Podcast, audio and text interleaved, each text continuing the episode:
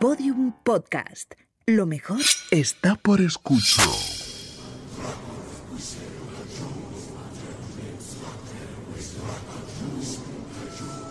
Elena, en el país de los horrores. Con Elena Merino en Podium Podcast.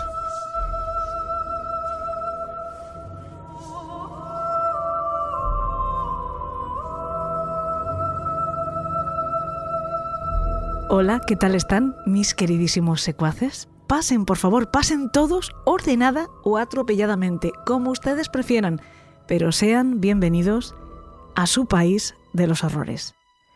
El doctor Robert Hart, que es todo un referente en psicología criminal, especialmente en el estudio de la psicopatía, es el desarrollador de la lista de verificación de psicopatía o escala PCL R, que es la herramienta, diría que indispensable, que se utiliza para el diagnóstico de este trastorno de la personalidad antisocial, comienza el prólogo de su libro más conocido, Sin conciencia, de la siguiente manera.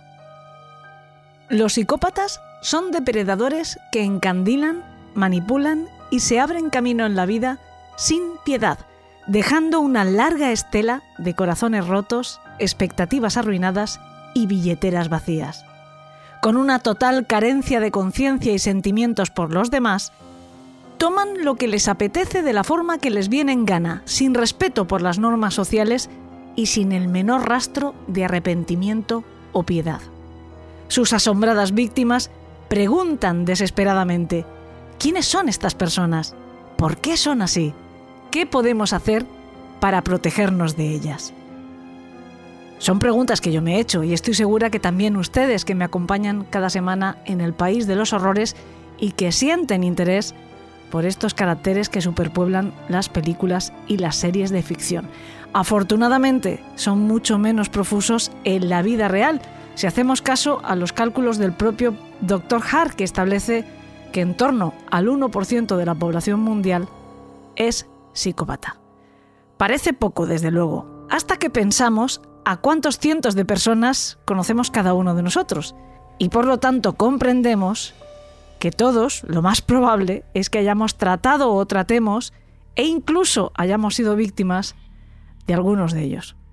El Centro de Investigación en Ciencias Forenses y Seguridad de la Universidad Autónoma de Madrid organiza para los próximos días 28 y 29 de febrero un seminario de formación que quizá pueda darle respuesta a esas preguntas que se hacía Robert Hart en el prólogo de su libro. Se titula Psicópatas, como son, acción policial y respuesta jurídica, y la matrícula sigue abierta, si no me equivoco, a cualquiera que tenga interés en estas cuestiones. Y si sigo sin equivocarme, como he dicho antes, eso incluye a la mayoría de ustedes, a la mayoría de secuaces de Elena en el país de los horrores.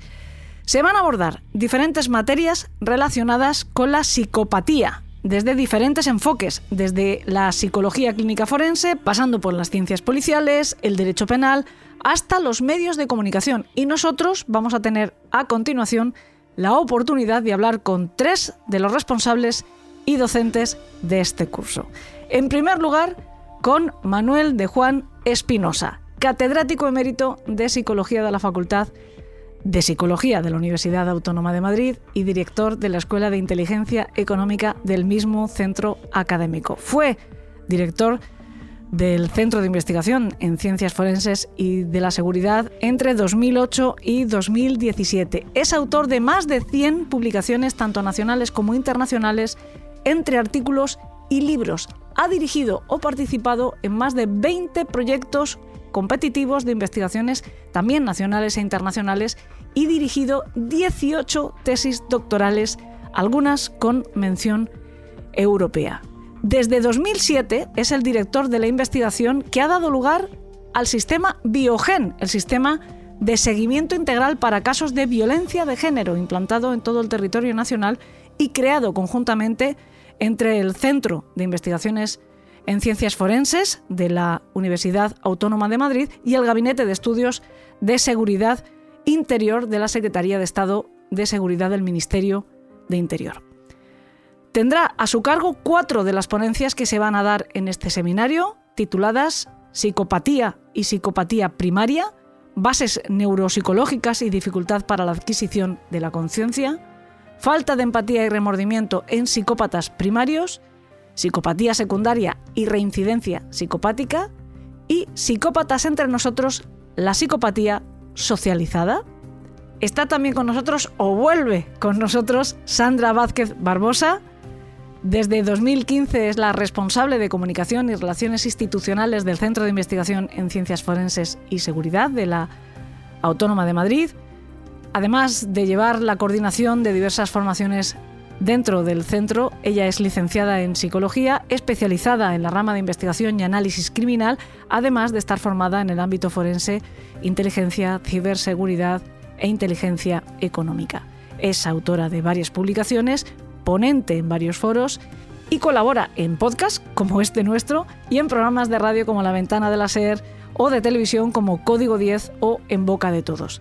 Más tarde también se va a incorporar Carlos Segarra, que es abogado y Policía Nacional en segunda actividad, máster universitario en ciencias policiales con especialidad en antropología forense, experto en derecho patrimonial, económico y de empresa, docente y miembro del Centro de Investigaciones en Ciencias Forenses y de Seguridad, que acumula una experiencia de más de 25 años en investigación de delitos de homicidio, asesinato y desaparición forzosa de personas que actualmente compatibiliza su carrera de abogado con colaboraciones en programas como Código 10 o En Boca de Todos. En este seminario será el responsable de dirigir la charla bajo el título Psicópatas, análisis de conducta como herramienta de investigación policial.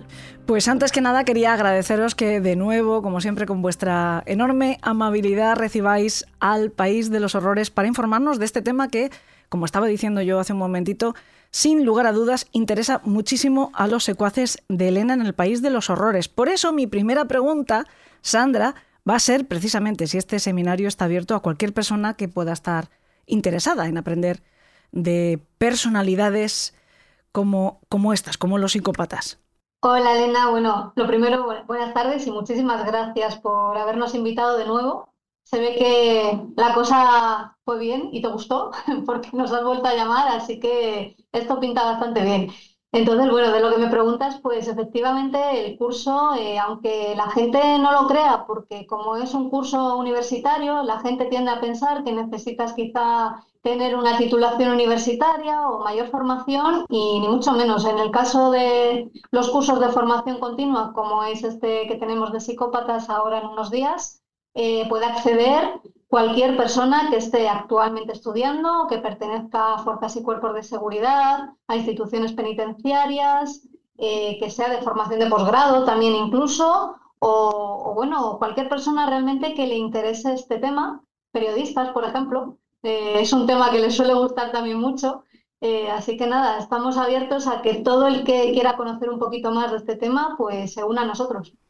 Bueno, de hecho, ya sabes que una periodista y un, prescindible, que es como llamamos nosotros a Salva La Roca, un dibujante, eso sí, estrella internacional, pero partner in crime de esta que suscribe. Estaremos allí, por supuesto que sí, porque, bueno, pues porque tenéis un programa como pasa cada vez que celebráis este seminario, que ya es, eh, ¿qué edición? La sexta edición. La sexta, efectivamente, vamos a por la sexta. Pues es interesantísimo y efectivamente también prestáis atención, cosa que a mí me congratula cada vez que lo veo, a los medios de comunicación, que es una de las preguntas que os haré, si se retrata bien la personalidad psicopática, si hacemos bien nuestro trabajo. Evidentemente generalizando. Supongo que unos sí y otros no, no lo sé. ¿Cómo vamos a, a salir en la puntuación? Pero una de las preguntas que quiero hacer es, es Manuel, que por cierto tienes mucho trabajo en este seminario, no me extraña tampoco que tengas tantas charlas que vayas a dar. No te voy a preguntar específicamente por ellas, porque si no, pues estaríamos ya haciendo eso, que es esa palabra que me, me, me ponen muy nervioso utilizar eh, palabras eh, anglosajonas, pero bueno, la hemos adaptado, la hemos incorporado, que es eso de hacer spoiler ¿eh? y contar ya el final de las cosas. No te voy a preguntar específicamente por tus charlas, porque hay algunas que, mm, pues eso, ya nos tendrías que dar la clase, con ganas me quedo, pero para eso hay que asistir a este seminario.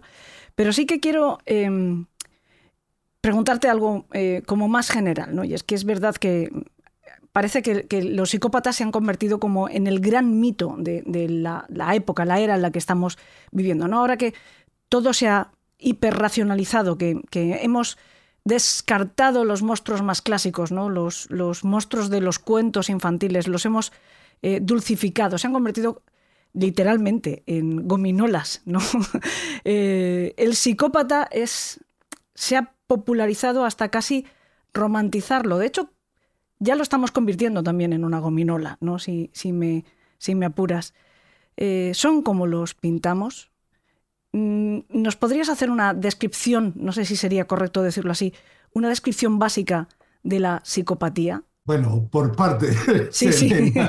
Por parte. Sí, sí, como, como, decía Jack el Destripador, vamos por parte. Que no sé si encajaría en la personalidad psicopática, psicótica. Eso sería. Nos metemos en otro, en otro fregado. No, vamos, vamos a centrarnos. Hay, hay varias cosas eh, cuando atiendes no solamente a medios, sino a mm, series, eh, películas, etcétera.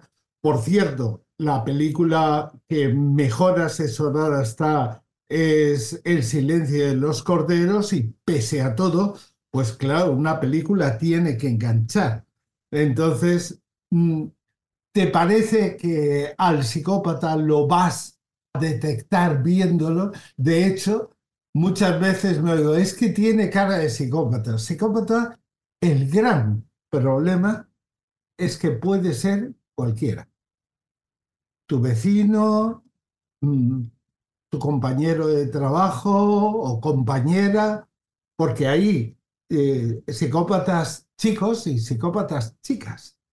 Y ahí es bastante interesante. Pues mira, no, la psicopatía no es más que un trastorno emocional. Y un trastorno emocional que se va a caracterizar esencialmente por una falta, no una falta, sino una muy baja empatía y por tanto una falta de conciencia de lo que son los propios actos. Es decir, no se asume la responsabilidad de los propios actos. Además, son personas que son, tienden a ser muy egocéntricas y que van mucho contra las normas. ¿Sabes una de las cosas que has dicho antes? Los estamos romantizando. No. Se está romantizando, sí, pero el atractivo de los psicópatas ha estado a lo largo de la historia siempre. ¿Por qué? Porque la falta de miedo que tienen estos psicópatas hace que puedan hacer cosas que muchos de nosotros desearíamos hacer. Y que no, no solamente no nos atrevemos, sino que no nos sentimos capaces de hacerlo porque todos tenemos instaurado una cosa desde pequeño, poco a poco, es un aprendizaje lento, llamada conciencia. Y eso es más eficaz que los castigos, que cualquier otra cosa. Pero eso se adquiere con muchos ensayos, a través de muchos años, etcétera. Si eso lo unes con la falta de miedo, Claro, no tienen temor. O el temor, la capacidad para sentir temor que tienen es muy baja. Con lo que son muy arriesgados, muy eh, arrojados, ¿no? Y eso hace que uno brille. ¿Entiendes? O sea que más allá del interés o de la atracción por curiosidad, todos tenemos una cierta, bueno, todos, Evidentemente vamos a hablar en generalización en todo momento, ya sabemos que esto tiene muchos matices, pero ¿todos tenemos em, una cierta admiración por el psicópata? Hay un deje de admiración por los por actos de los psicópatas. Mira, vamos a ver, ¿cómo te lo explico? El psicópata y el héroe son como dos interpretaciones de una misma partitura. ¿Entiendes? Cuando hablamos de Aquiles en Troya y demás, la película Troya en, la que aparecía Brad Pitt lo describe muy bien al principio. No, tiene miedo. Es arrojado. No le frenan cosas que a otros les frenaría. Se arriesgan la vida, por supuesto, pero como no se esperan que hagan eso, la probabilidad de tener éxito con sus acciones es muy alta. Depende de en qué bando está el psicópata, ¿no? Entonces, ¿cómo decirte? Eso. Y eso se traslada incluso a psicópatas que no, porque la psicopatía es una noseología, vamos, una especie de cuadro, ¿no? Eh, clínico. Y no todos los psicópatas son asesinos ni nada parecido. ¿De acuerdo? O, son criminales, no. Tienes psicópatas que están socializados totalmente.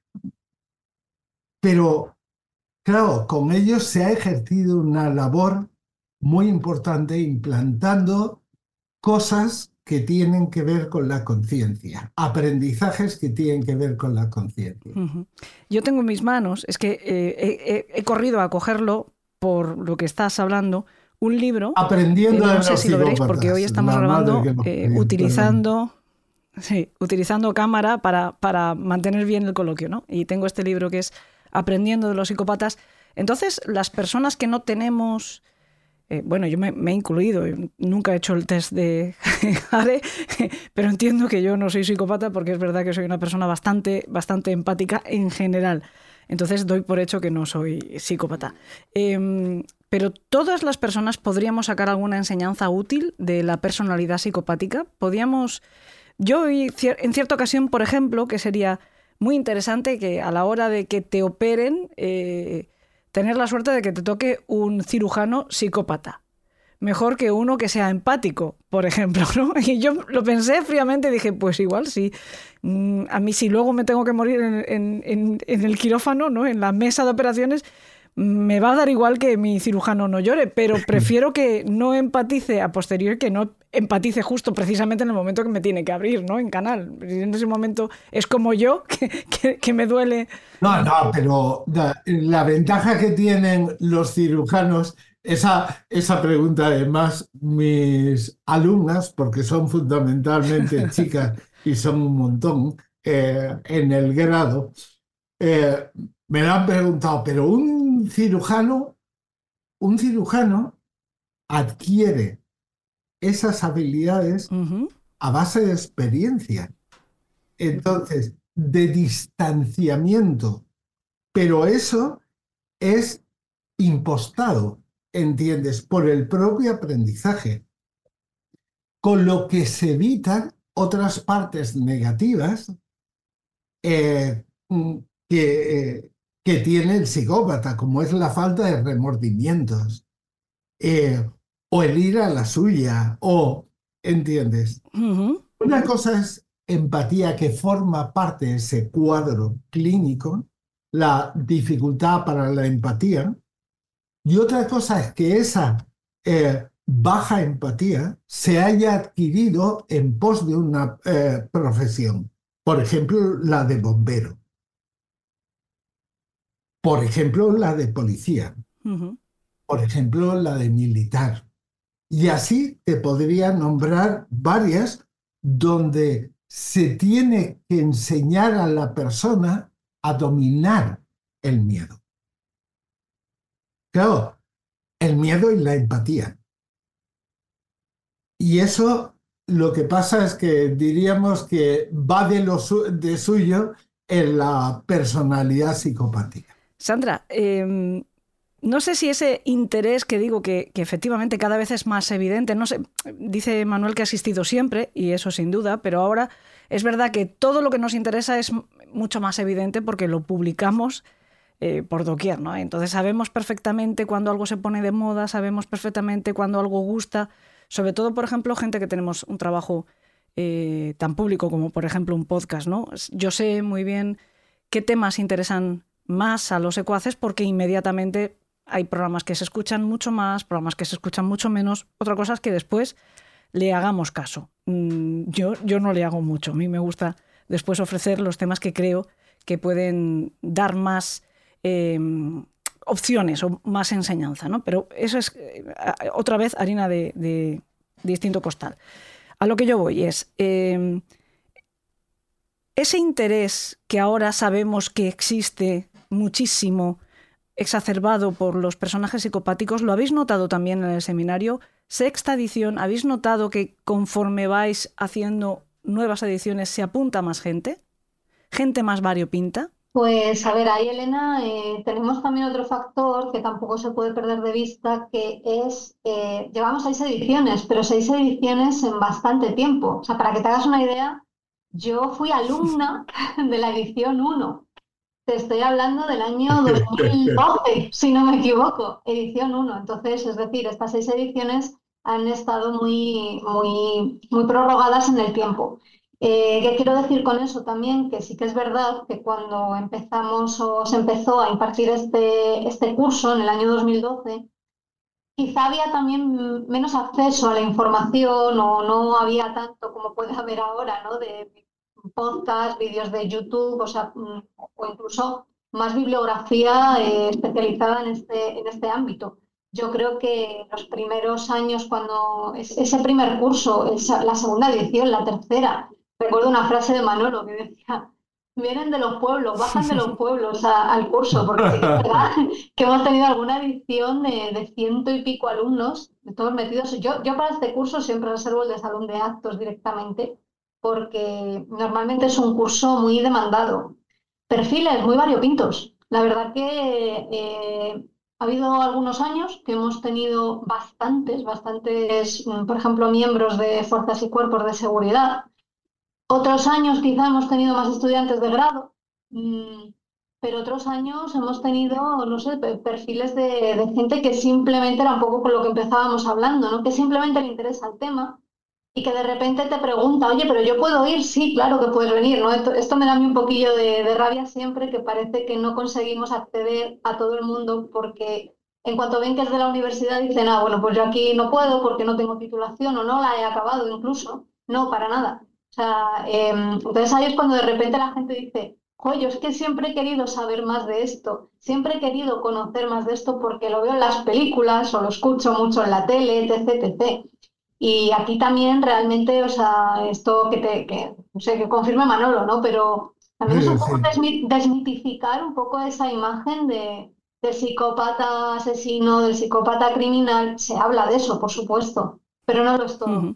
Y también intentamos aterrizar mucho esta idea y que quede claro. Que me consta que algún secuaz de Elena en el País de los Horrores ya ha ido a alguna edición anterior de la que hemos hablado en el programa. Me consta, o sea que efectivamente, bueno, pues eh, espero que en esta edición ocurra lo mismo porque estamos contando que efectivamente no hace falta tener una base ni es para completar unos estudios previos, ni hay que ser psicólogo, ni hay que pertenecer a las fuerzas y cuerpos de seguridad del Estado, una persona que tenga interés en estos temas, y obviamente nosotros aquí estamos hablando para em, personas de ese perfil directamente, porque si no, pues no estarían escuchando un programa de Crónica Negra. Y además puedo presumir de que los oyentes de este, de este podcast suelen ser bastante fieles, mm, pues no, no tendría ningún sentido, ¿no? O sea que a ver si se cumple y esta vez también alguno después nos cuenta que ha asistido y que lo, que lo ha disfrutado, que es lo que ocurrió la vez anterior cuando, cuando nos lo contaron. Hay una pregunta que también le haremos luego a, Carlos Segarra cuando se incorpore a esta charla, pero de momento se la vamos a hacer a Sandra y también a Manuel, obviamente. Y es, la, decía antes también, ¿no? que cómo estamos retratando los medios de comunicación a los psicópatas, cómo se está haciendo también en la ficción. Em, me, interesa casi más eh, la función del periodista, porque en la ficción pues es un personaje tan atractivo, como estamos diciendo hasta ahora, que se presta pues a exagerar si es necesario, pero los medios de comunicación deberíamos de atenernos a la realidad, deberíamos de informarnos bien. Lo estamos haciendo, estamos haciendo un retrato exacto, justificado de un psicópata o estamos poniéndole la etiqueta al que es y al que no lo es? Em, que empiece el que quiera. Sandra, que es colaboradora actualmente además de, varios programas de televisión, de En Boca de Todos, de, también el programa de Código 10, que están especializados en crónica negra. Bueno, a ver, yo creo que primero sí que es verdad que al menos eh, en mi experiencia sí que los periodistas como gente que colaboran en, programas, hay muchos que tienen bastante experiencia, bastantes conocimientos y la verdad que, tienen un nivel bastante alto de, información, ¿vale? Pero sí que a veces me da la sensación en términos generales de como que la palabra psicópata se utiliza así como para categorizar cualquier cosa que a veces tengo la sensación de que se nos escapa del entendimiento. Es decir, cuando nosotros vemos porque las vemos, las escuchamos, verdaderas atrocidades que la gente puede llegar a cometer, asesinatos, violaciones, agresiones, eh, creo que enseguida, como forma casi de protección mental hacia nosotros mismos, colgamos la etiqueta de que esa persona es un psicópata. Hay una cosa que dice mucho Carlos, que supongo que la dirá luego y si no la dice ya la digo yo en su boca, es que cualquiera de nosotros, por ejemplo, podríamos cometer un homicidio, cualquiera podríamos hacerlo. Pero sí que es verdad que cuando eso lo vemos, enseguida necesitamos ponerle una etiqueta de que esa persona es un psicópata, entendida como mala persona, desalmada, eh, como para alejarnos también de ellos, ¿no? Como para decir, no, no, no, yo eso yo no concebiría en mi cabeza que eso yo no pudiera hacer. Entonces creo que esa etiqueta a veces está un poco usada de más en ese sentido. Yo estoy totalmente de acuerdo con, con Sandra. Se utiliza demasiado. Y incluso, por ejemplo, la confusión entre psicópatas, que tiene una raíz biológica y de aprendizaje sobre lo biológico, ¿eh? muy clara, frente a los sociópatas que el resultado de su comportamiento eh, proviene de la influencia de la sociedad, tanto de la familia, el, amigos, entorno, etcétera, etcétera. Y en realidad hay veces que te encuentras actos que dices, esto tiene que ser de un psicópata. Y sin embargo es de un sociópata. Es decir, no, no necesariamente actos terribles tienen que ser producidos por un psicópata y a la vez se tiende a confundir mucho el, el psicópata con el psicótico. Es decir, ¿por qué? Porque habla de, de, hombre, de que esta gente hay que estar loco para hacer esto. No. Un loco no hace eso. No hace, no planifica, no no sé cuándo. O cambiamos el concepto de locura, bueno, que son actos donde hay ilusiones, etcétera, eh, disociación y todo, o, chica, mm, estamos ante un problema. Entonces, en eso sí se tiende a confundir. Pero eso es lógico por lo que tú decías antes. Es decir, porque la palabra eh, psicópata atrae. Pero eso es lo mismo que pintar lo que me encuentro actualmente porque yo he dado también una asignatura sobre inteligencia humana, y es la cantidad de superdotados, eh, supergeniecillos y demás que se identifican con síndrome de Asperger o con, eh, o con autismo. Entonces, el otro día hice, ha aparecido una serie de Bright Minds, eh, donde hay una chica que es muy lista y es autista. Tendrían que revisar un poco esto, ¿no? Pero bueno, eh, en Asperger, tú en Bones salen dos. En la serie Scorpion sale uno. En Big Bang Theory sale uno. En Elementary sale uno.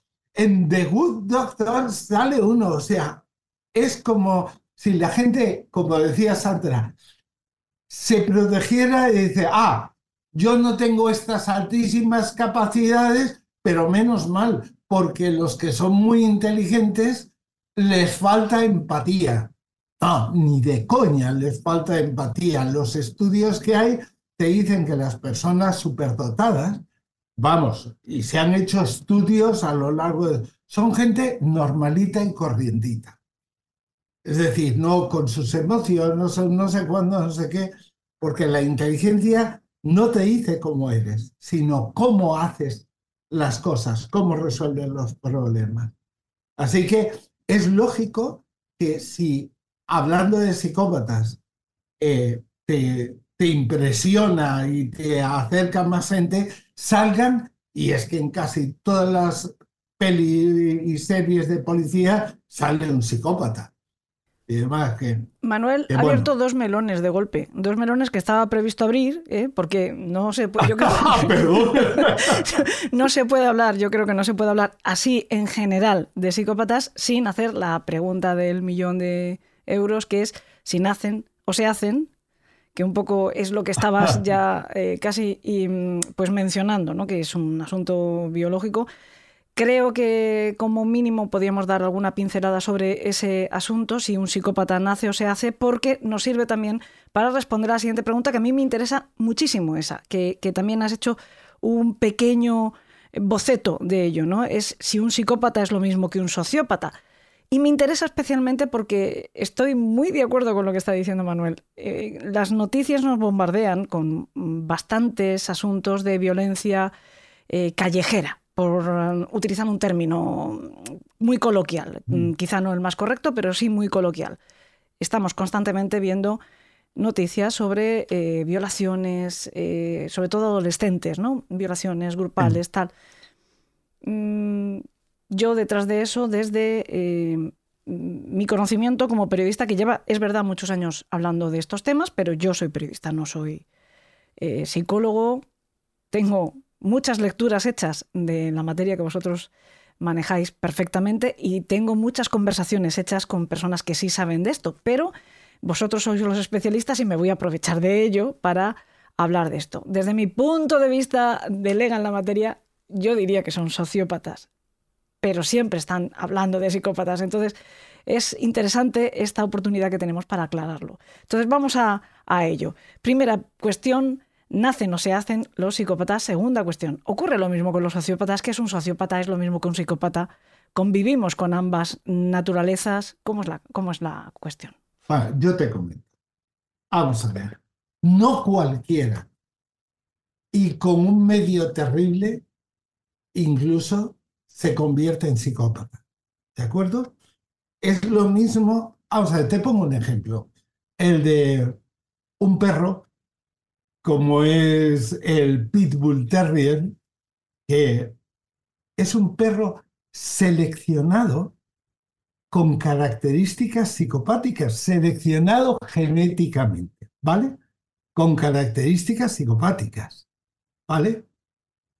Si lo coges desde pequeño y le proporcionas un buen entrenamiento, pero un buen entrenamiento, es un animal de compañía fantástico.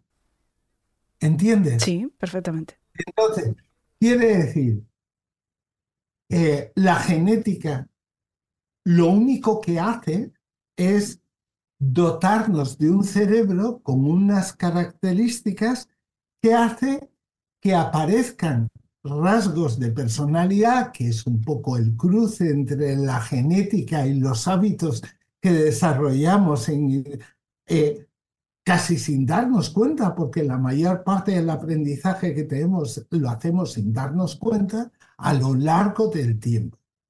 Entonces lo que pasa es que hay personas que son más proclives por todo eso a romper normas.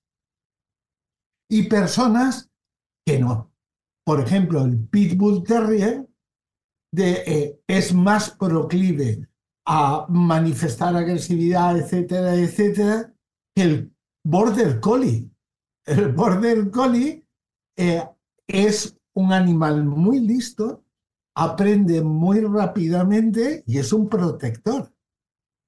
Y entonces, y, y es un perro fantástico. O, o el, oh, el perro de los ciegos, no me acuerdo ahora mismo. perro de? Como, el perro que se utiliza para de Ah, sí, acompañamiento sí, a el labrador o el golden retriever. El labrador, por ejemplo, es lo mismo, aprende, son perros fantásticos. Puedes convertirlos a eso que la naturaleza les hace proclives a un labrador o, o en una bestia terrible, claro, como con maltrato, con un entorno tremendo y demás, pues claro que lo conviertes en un monstruo, entre Sí. comillas. Lo que pasa es que si al Pitbull Terrier no le proporcionas, que es el, que, mm, como analogía, ponemos sí, sí. de psicópata, si al Pitbull Terrier, si no lo entrenas bien, de por sí desarrolla rasgos psicopáticos tremendos. Así que es, hay carga genética, sí. Y en carga genética me refiero tanto a herencia como a ambiente. ¿eh? Y sobre todo, pero eso se plasma en un cerebro que a la vez va a aprender con más facilidad unas cosas que otras, tanto buenas como malas. ¿Entiendes? Así que esa es un poco la idea eh, que late detrás de esto. Me ha parecido una analogía muy mm, sencilla para seguir el- la diferencia, para poderlo aprender. Me- por- yo no sé si porque yo soy aficionada a los perros y conozco bien las razas, pero nunca lo había entendido tan fácilmente como con, con este ejemplo. O sea que te lo agradezco mucho. Me ha parecido, de verdad, una manera muy, muy sencilla de, de entender. Mira, yo les pongo un ejemplo. Yo tengo un amigo hace un montón de tiempo que no lo veo, Antonio. Antonio se convirtió en bombero, pero de pequeño era un pequeño psicópata, era un perfecto hijo de puta. Y gracias a su madre, doña Carmen, al entorno del colegio, a los amigos que doña Carmen procuraba muchísimo, el ver con quién iba, etcétera, etcétera. Luego, posteriormente, se metió a bombero. Pues bueno, ¿sigue teniendo dificultad para sentir miedo? Sí. Y precisamente a personas como él son las que yo querría tener a mi lado en un momento en que peligrara la vida. Y es que estamos hablando, o hemos antes mencionado que hay eh, psicópatas que están integrados, estamos hablando de la necesidad de eh, a una persona que de pequeña pues estás viendo una cierta tendencia, proporcionarle la educación necesaria para eh, corregir ese camino o orientar ese camino pues hacia la empatía o enseñarle cómo se comporta alguien empático y mm, pues facilitar esa integración, esa so- socia- socialización pese a que a lo mejor tenga una predisposición genética o de naturaleza propia hacia un comportamiento psicopático y evitar, por lo tanto, que se convierta en alguien que pueda tener a- cierta, no sé si sería correcto decir perversión, ¿no? O perversidad. Pero la cuestión es, un psicópata, sí o sí, aunque no sea un psicópata criminal, ¿es alguien peligroso? ¿Es alguien que es mejor mantener al margen de nuestra vida? Te voy a poner el ejemplo de los perros. Otra vez. Per- Perfecto porque me ha, me ha resultado muy útil. el Pitbull Terrier, el Pastor Canario, el, el- y así, perros que consideramos peligrosos. Son maravillosos animales de compañía. Si además tú los, los has educado bien, cosa que no es fácil, ¿eh? O sea, porque reclaman mucha más atención que cualquier otro. Entonces, si tú los educas bien y demás, se convierten en animales de compañía fantásticos. Pero tú dices, a igualdad, un labrador, un collie, un border collie, un pitbull o un pastor, un, un esto, canario y demás. eh, ¿De cuál me puedo fiar? Pues es que siempre hay una probabilidad de que falle. ¿Entiendes? Con lo que, guapa, es decir, cuando coges un, un perro de estos que le llaman a veces de presa y demás, ¿te puedes fiar al 100%? No. ¿Te puedes fiar al 100% del coli? Tampoco, pero te puedes fiar más que de los otros. ¿Entiendes? Sí, sí. Es complicado, pero va por ahí el asunto. Al final, Y luego una cosa importante, bajo el término de psicópata, incluso utilizado correctamente, tienes varios subgrupos de psicópatas. ¿eh? El psicópata primario, el secundario, eh, el psicópata más bien carismático, etcétera, etcétera. que son ¿no? temas además que vas a tratar en el seminario, tienes charlas hablando de ello. Exacto, trataré los dos más importantes, el de primario y el secundario y demás. Y claro, tienen sus diferencias, pero también es que nos olvidamos de una cosa. El trastorno es un trastorno de personalidad. Y una persona eh, puede ser psicópata, pero detrás existe una personalidad que hace que puedas tener psicópatas con tendencias a la extroversión, psicópatas con tendencias a la introversión, psicópatas mucho más eh, eh, minuciosos y demás que otros, y así sucesivamente. Es decir, no todos son iguales, ni todos tienen psicopatía con la misma intensidad. Es que esa es otra. Es decir, de hecho, cuando yo doy cifras sobre los psicópatas en sociedad, eh, las cifras de los psicópatas en sociedad que a veces dicen, ostras, entre un 1,20 y pico, no me acuerdo ahora bien, 26% y un 3,42% son psicópatas. Y dicen, no, no puede ser, que, que-". pero es que son en distinto grado. Ah, vale. O sea, estamos hablando de absolutos. O sea, un 1%, pero a lo mejor es un poquito psicópata. La, mujer hay un estudio que, que hizo y que te lo puedo enviar, muy interesante, que hizo una exalumna de grado que luego fue alumna del máster nuestro de- del Instituto de Ciencias Forenses.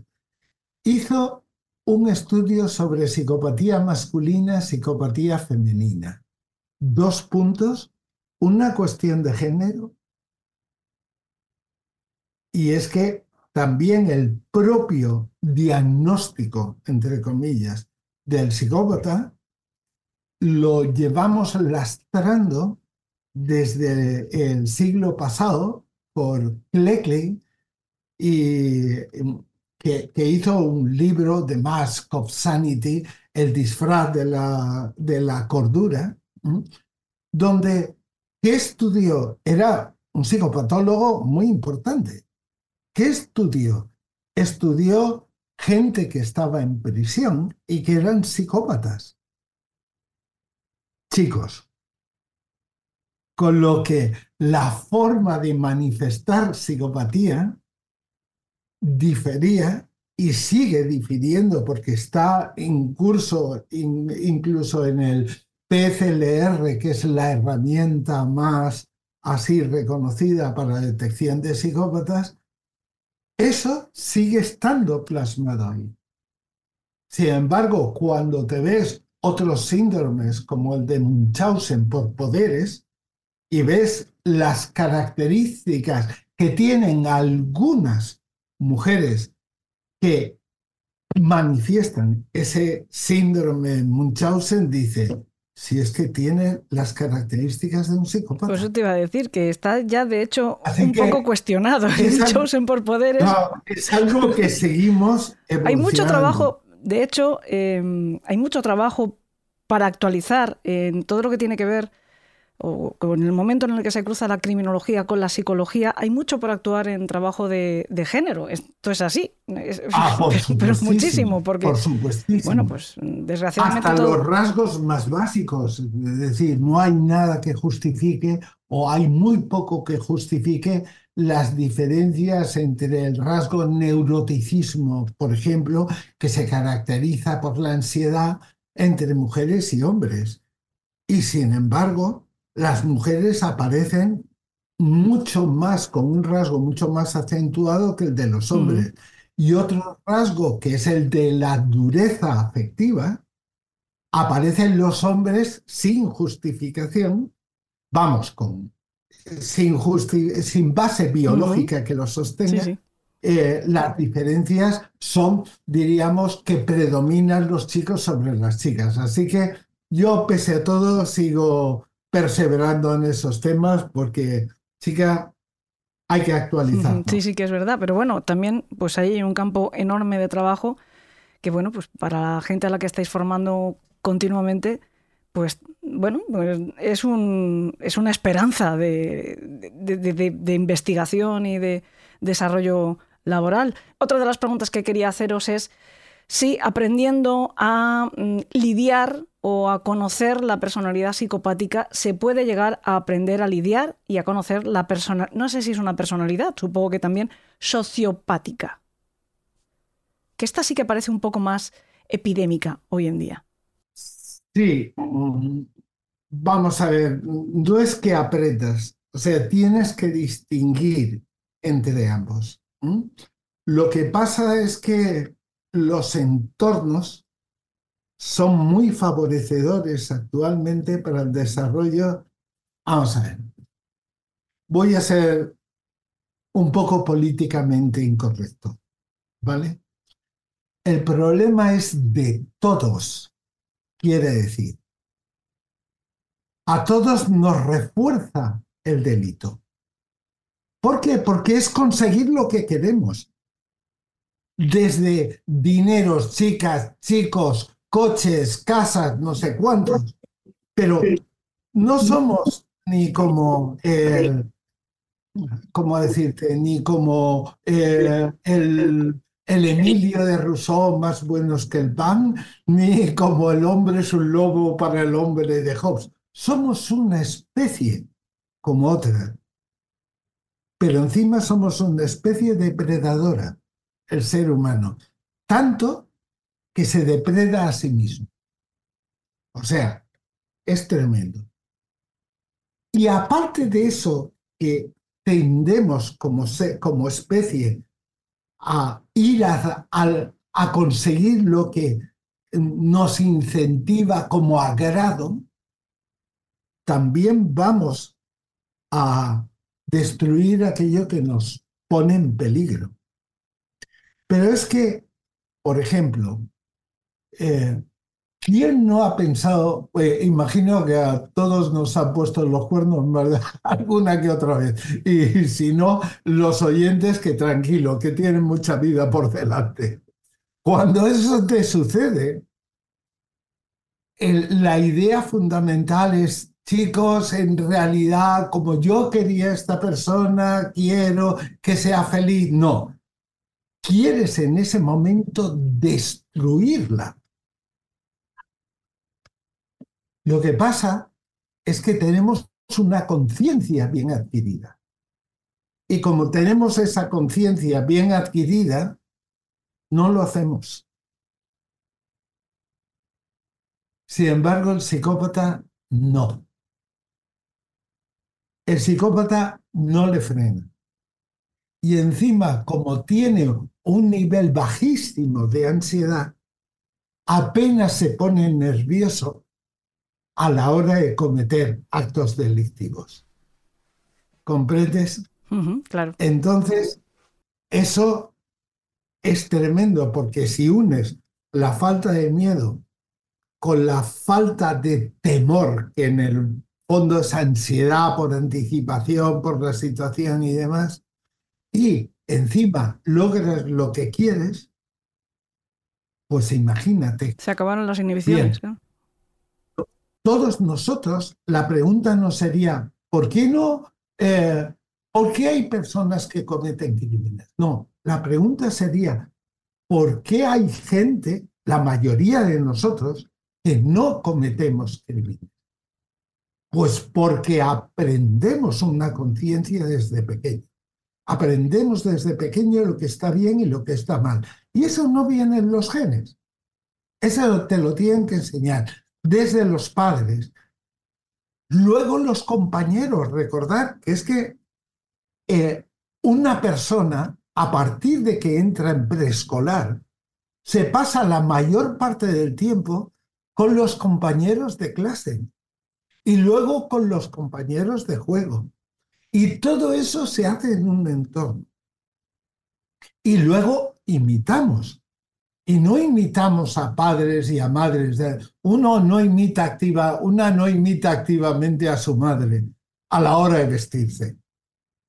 Imita a la compañera, imita a la que sale en, en TikTok, imita a la que... y así, en Instagram, lo que sea, imitas. Claro, cuando tienes una sociedad donde de pronto romper la norma es guay y donde aprendes sexualidad a través de la pornografía desde pequeño, ¿quién coño te dice lo que está bien y lo que está mal? ¿Quién coño te alecciona a esas cosas? Y además, el acceso antes, hombre, cuando teníamos que, buscar revistas, bueno, tenías un Playboy que como revista porno, pues ya te puedes imaginar. O sea, quien tenía, te estoy hablando de la época de Franco, como se suele decir, de cuando los curas dominaban la tierra. Entonces, cuando tienes eso por delante, el encontrar eso era tremendo. Ahora está el golpe de un clic. Hmm. Y encima, hay una habituación al sexo normal, con lo que ya no excita tanto. Tienes que ir a sexo más duro. Con lo que, chica, la imitación está a la vuelta de la esquina. Y luego los modelos que tienes de otros delitos es tremendo, porque, claro, son modelos de romper las normas, de gente guay, de gente haciendo, tirándose en anuncios, tirándose desde el quinto pino y demás. Hay que suprimir el miedo, además. El miedo nos salva. ¿Esto tiene marcha atrás? Lo que está ocurriendo eh, tiene marcha atrás. Difícil. Eh, hay una marcha atrás no hay marcha atrás, hay imponer o ayudar a que la mente, el cerebro cree controles. Yo puedo, mm, no sé, mm, ver a una chica y decir, mm", o sea, me lo haría con ella. Pero no doy el paso. ¿Entiendes? Entonces, no, ¿por qué? Porque me he creado una conciencia sobre la conciencia, un conjunto de valores morales que luego se convierten en éticos y morales y así sucesivamente. Tú ten en cuenta que socializarlo en realidad es aprender nuevos miedos. Encortarte. Cuando tú tienes un hambre voraz un domingo al mediodía, chica, mm, cuando vas a coger una patata o, un langostino de los del día, tu madre te dice, nena, no seas ansiosa, córtate, que tiene... Claro, eso nos gusta. Y somos una especie que rechazamos lo que no nos gusta.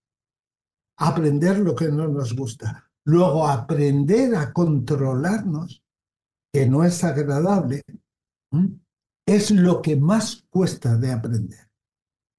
Y esta es una sociedad que no le gusta el esfuerzo. Ya, ya estoy pontificando, por Dios, me pongo en blancura. ¿A que sí, Lo malo no es que te pongas en blancura, lo malo es el futuro eh, que se ve venir. A mí siempre me llama la atención. Nos, nos adaptaremos, chicas. no sé. A mí, eh, cuando a mí me hicieron eh, la antigua, el antiguo Canal Plus, hizo un programa sobre mi equipo con algunos compañeros que ahora son catedráticos de universidad. Hicimos una investigación junto con el laboratorio Armstrong y eso salió al mediodía en abierto, en tal, todo eso, y me preguntaban, ¿y no crees que esto eh, que, eh, que nos va a deshumanizar, que no vamos a contactar entre nosotros, que no sé cuánto? Y chicas, la mayoría, yo veo que, que mis alumnos contactan más que nunca, quedan más que nunca, etcétera, etcétera. O sea, nos adaptamos. Hablando de personas que queremos tener a nuestro lado, ya tenemos a una que nos faltaba, que es Carlos Segarra. Hola, bienvenido. Hay una pregunta que esa, bueno, mm, más o menos sí que ha quedado respondida, pero es eh, si es verdad que los psicópatas son más eficientes que otra persona con un cerebro no psicopático. Mm, No sé si la falta de empatía y todas estas características que estamos describiendo del psicópata hacen que sea especialmente eficiente. ¿O no? Me, me lo preguntas a mí como policía, entiendo. Lo, lo pregunto en general, pero como te estaba dando paso, eh, bueno, pues si tú te animas a responderlo, la pregunta para ti en realidad era otra. La pregunta para ti era, Vale. eh, con tantos años que has estado como inspector de homicidios y cuando te has enfrentado a- al escenario de un crimen, ¿es posible eh, ver ya en el escenario del crimen si ese crimen ha sido cometido por un psicópata? Si en la firma del criminal ya hay eh, la huella de una personalidad psicopática, no sé decirte si evidente, pero sí mm, capaz de mm, ser distinguida por el ojo experto. Pues mira, es una gran pregunta y además me ha tocado responderla en muchas ocasiones. Y, y cada vez que la respondo parece que pincho un globo o que bajo un suflé. Realmente el... es cierto, Manolo me entenderá. Sí, Realmente sí. el policía, el bueno, y vosotras también, evidentemente, digo Manolo porque es un experto en, en la materia. Eh, realmente el policía, cuando se enfrenta a la investigación de, un delito, en este caso de un homicidio, eh, pues realmente lo que menos se plantea al principio es eh, el, estado mental de la persona que lo ha hecho. Mm, Ni, ni esas cualidades que se le atribuyen a un psicópata o a un so- sociópata o a una persona que tenga sus facultades mentales trastornadas. Porque lo que realmente le importa al policía es encontrar los medios de prueba suficientes como para poder encontrar al, autor de los hechos y que esas pruebas te lleven directamente a la persona que ha cometido el hecho y no que eh, tengas a una persona determinada y que esa persona le intentes eh, de alguna manera involucrar las pruebas, los indicios o los vestigios que tú has encontrado. Entonces, ¿qué es lo importante para el policía? Pues hacer un acopio de todo lo que hay, de intentar comprender eh, cómo se han llevado a cabo los hechos y ni tan siquiera el móvil de los hechos es relevante para el policía, porque en muchas ocasiones yo he tenido muchos casos en los que hemos encontrado al autor, le hemos detenido, hemos podido comprobar y se ha, eh, se ha llegado a una sentencia condenatoria, condenatoria firme de que esa persona ha sido el autor de los hechos y realmente no sabemos el móvil final, sino simplemente el que nos ha querido dar. Y cuando una persona te intenta explicar por qué ha hecho una cosa tan grave como es quitarle la vida a otra persona, entran muchos conceptos a analizar, que es la propia moralidad, cuando alguien intenta justificar lo, inju- lo injustificable. Decía eh, el juez Bermúdez, que fue el ponente del 11M, siempre recurro a esto porque me pareció una frase eh, pues muy ilustrativa, ¿no? que ni tan siquiera en la investigación de un hurto famélico sabes el verdadero móvil de los hechos. Porque imagínate cuando están en juego la, el- la resolución de un homicidio y cuando una persona intenta explicar lo que muchas veces no tiene explicación y que si la explicación que ellos dan eh, fuera la verdadera, todavía eh, de cara a la opinión pública podría que- eh, quedar más en entredicho su conducta. ¿no? Es muy complicado. Y esto que hay... No, no, di- perdón, sí, sí, Elena, matiz- matiza y entra, por favor. Redundando, redundando en lo que dice Carlos. Hay un mito detrás del psicópata y es que el psicópata es muy inteligente. No, no, ni de coña. Todas las investigaciones te dicen que inteligencia no tiene nada que ver con psicopatía. ¿Mm? Otra cosa es que en determinados mm, casos son muy inteligentes, entonces muy jodidos. Pero bueno, así que quitado ese mito, puedes tener un psicópata tontolaba y demás que, que en realidad hace las cosas de forma chapucera y dices tú, por el amor de Dios, por muy psicópata que seas, compañero, te has lucido, ¿no? Otra cosa es que, claro, la labor, de, la labor inicial es recopilar evidencia. Luego vendrá, si acaso, el tema de etiquetar y hablar. Estamos ante la presencia de un psicópata. Es posible, pero antes de eso es, ¿es posible que este tío haya hecho esto por primera vez o antes lo ha hecho? Y si es horrible y demás. Es decir, que lo de ser psicópata y demás o se, baja en o se basa en evidencias que es como cualquier perfilado. O te basas en evidencia y, fundamentalmente evidencias físicas o vas de culo. Y las siguientes son las evidencias conductuales, es decir, cómo se ha comportado. Ahí hay posibilidad, sí. Por ejemplo, si lo ha hecho en un determinado momento, en un determinado barrio, donde la probabilidad ser, de ser cogido es alta y sin embargo ha permanecido ahí cometido el crimen, ha permanecido tiempo y demás, o es gilipollas, que es una categoría psicológica que yo propongo que aparezca en, los manuales de, de los DSM, o estamos muy probablemente ante un tío que en una situación de esta es capaz de mantener su ansiedad muy baja. ¿Entiendes? Y eso es dificilísimo. Cuando estás haciendo un crimen que es, te pueden pillar, permanecer tranquilo es muy complicado. Y ahí puede haber un indicador, pero hay un montón de razones eh, detrás de todo eso que pueden dar cuenta de ese hecho sin ser psicópata.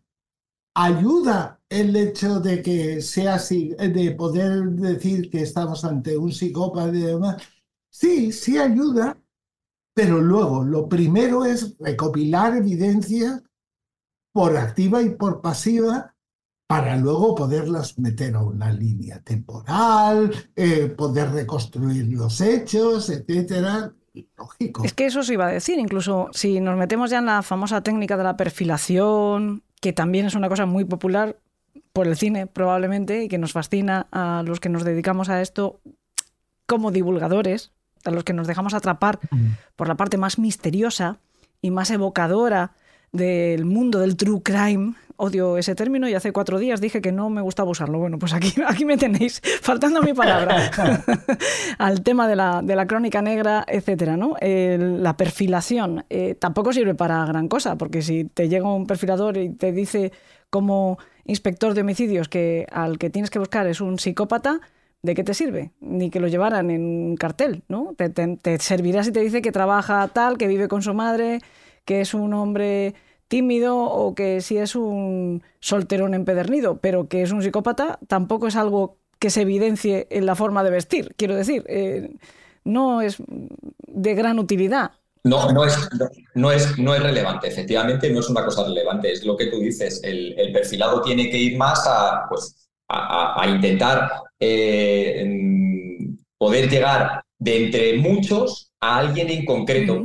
O sea, no alguien en concreto que te, que te diga o que te identifique directamente a la persona, sino una tipología en concreto que entre muchos coincida entre los sospechosos que tú tienes. Es decir, si tengo seis sospechosos y me está diciendo el perfilador que eh, la persona que buscamos, pues efectivamente, es tímido. Eh, además, eh, no sé, otros ejemplos que poner Trabaja como, con algo relacionado con ordenadores, vive con su madre o, cosas así, ¿no? Efectivamente, pues entre todos, si tú tienes seis y dices, pues mira, este se ajusta a lo que me está diciendo mi perfilador, pues efectivamente es una ayuda. Que luego que acierte o que no acierte, eso al final te lo va a dar la evidencia. La evidencia que es la recopilación de pruebas que te lleven directamente esas pruebas a esa persona. Mira, yo eh, cuando yo estuve en Estados Unidos cuando me, fui- me vi seducido por este lado oscuro de la fuerza, porque estuve dando clases de inteligencia humana, inteligencia artificial en la Universidad de Washington, en, el, en el- la del estado de Washington y tal. Y ahí me hice amigo de un tío que estaba entonces intentando pescar al asesino, uno del FBI que estaba intentando pescar al asesino de los pantanos de Seattle y demás. Y entonces hablamos, me fascinó lo que, lo que hacía. Pero eso es cuando en casos muy determinados, cuando de pronto ocurre que tienes una muerte y que logras cruzar con muertes anteriores y funciona. Pero él me dijo una cosa que era muy clarísima. ¿no? No puedes comenzar con un perfilado, en un perfilado por decir si es psicópata, no es psicópata o si es medio pensionista. Tienes que buscar los rasgos de personalidad, porque la personalidad sí deja huella allá donde ves. Y, por ejemplo, las personas que tienden, que cometen crímenes y tienden a la introversión, tienden a visitar determinados lugares, tienden a comportarse de una determinada forma, y eso sí ayuda mucho más a la investigación criminal. ¿Por qué? Porque te pone en, en un escenario y con qué probabilidad este tío podría verse, puede comportarse de tal manera, tal, y dónde lo puedo localizar. Y diciéndole a alguien cómo es, aunque no tengas la foto, oye, una persona tal, tal, tal, tal, tal, puede ayudar, pero es uno más del equipo de investigación criminal. Es De todas eso. formas, yo eh, voy a romper un poco la lanza a favor del perfilado y, y de todo esto que estamos hablando, pero no en el, pero- o sea, yo estoy de acuerdo con vosotros en el proceso del que estáis hablando, pero luego hay otra parte del proceso donde yo creo, al menos que sí puede resultar interesante, que es en la parte del interrogatorio, por ejemplo. Ah, eso sí. Es De ya a- que has cogido a un potencial, claro.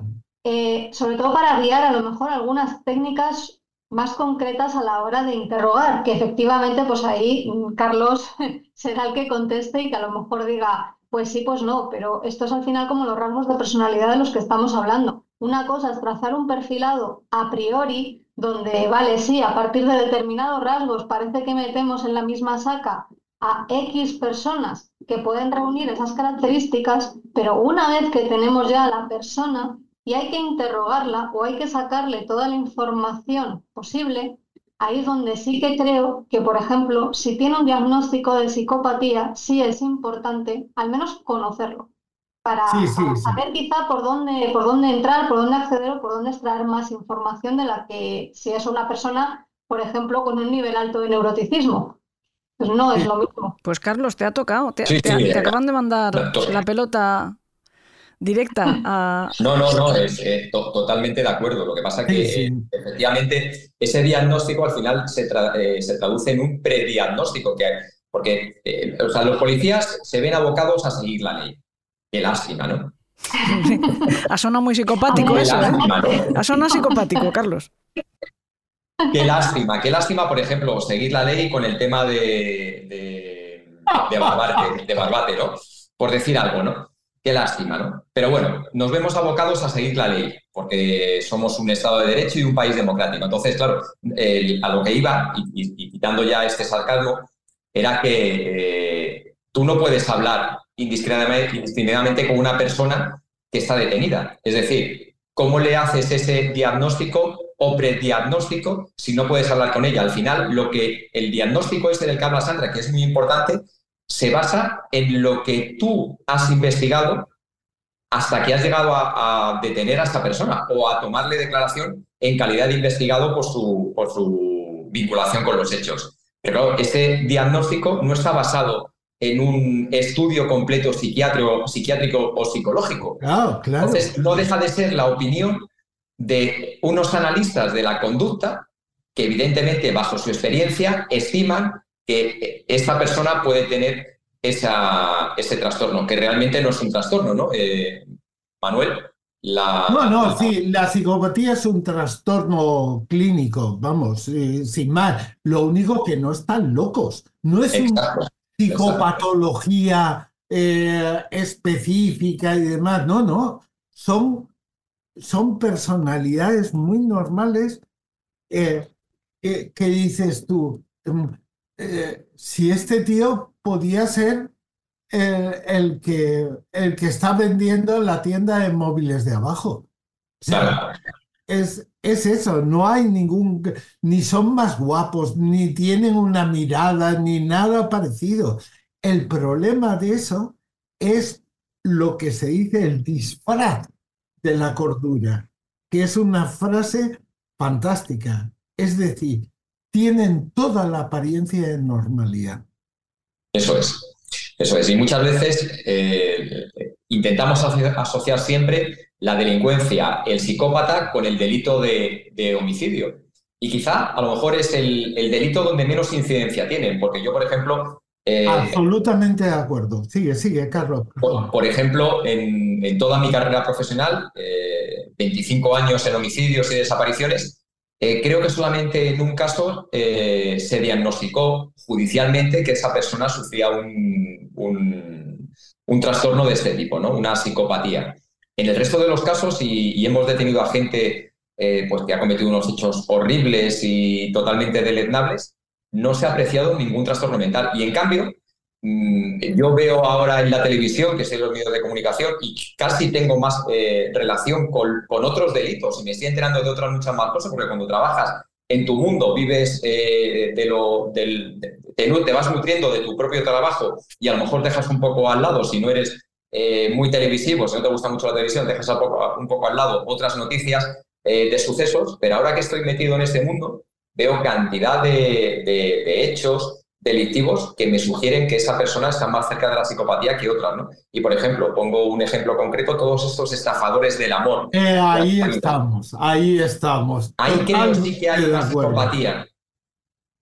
Totalmente de acuerdo. Es decir, es que te lo puedes encontrar más fácilmente en gente que hace prácticas arriesgadísimas en bolsa o o jefes de personal que son unos perfectos hijos de puta y que hacen bullying y que van a la suya y que son capaces de pasar por encima de cualquiera con tal de conseguir cosas o sobre todo estafadores.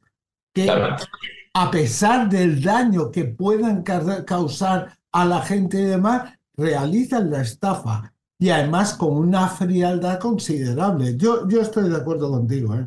Claro, sobre todo en los delitos de cuello blanco que se llamaban, ¿no? Todos esos delitos que dices, joder, es que tampoco, tampoco ha hecho nada, ¿qué ha hecho? Pues ha hecho estafar, ha robado, se ha apropiado, ha quitado, ¿no? Quizás es ahí donde realmente se ve el perfil del, psicópata, ¿no? Más que lo que la televisión, el cine, eh, la novela nos ha llevado a pensar de que homicidio, asesinato está unido eh, indissolublemente al, psicópata. Y yo, sinceramente, creo que por mi experiencia no es así.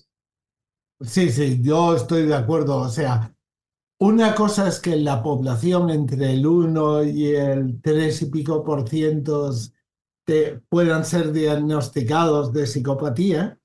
Y otra cosa es que de ese eh, porcentaje, el porcentaje de criminales homicidas es bajísimo. Exacto. Lo que pasa es que son muy malos.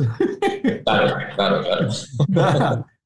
pero, por ejemplo, ocurre lo mismo, yo no sé a ti qué te pasa, cuál es tu experiencia, pero yo llevo en esto muchos años. en, la, en épocas antiguas, cuando te encontrabas con una violación, te decían, hombre, pero no es un delito como matar a alguien. Claro, sí, sí, Claro. Menos mal que culturalmente hemos aprendido a, tener la boca cerrada y a no comparar cosas que son incomparables y que evidentemente son igual de graves o más. ¿Seguro? ¿Seguro? ¿Hemos, aprendido seguro? Hombre, yo creo, yo creo que, que la, sociedad, la sociedad ha dado un cambio importante. Hay mucho tonto todavía y mucha tonta, porque no solamente la tontería hay que... Lo malo es que los tontos que y tontas ahora tienen teléfono y acceso a, to- todas partes. Claro, ahora, ahora todo el mundo tiene voz y todo el mundo es capaz de, de expresar su opinión y que las demás la, la lean o la escuchen. No pasa nada, si Y eso algunos está muy repiten curso, ¿eh? los que no han aprendido, si repiten curso, tampoco pasa nada. Y aprenden un poco más.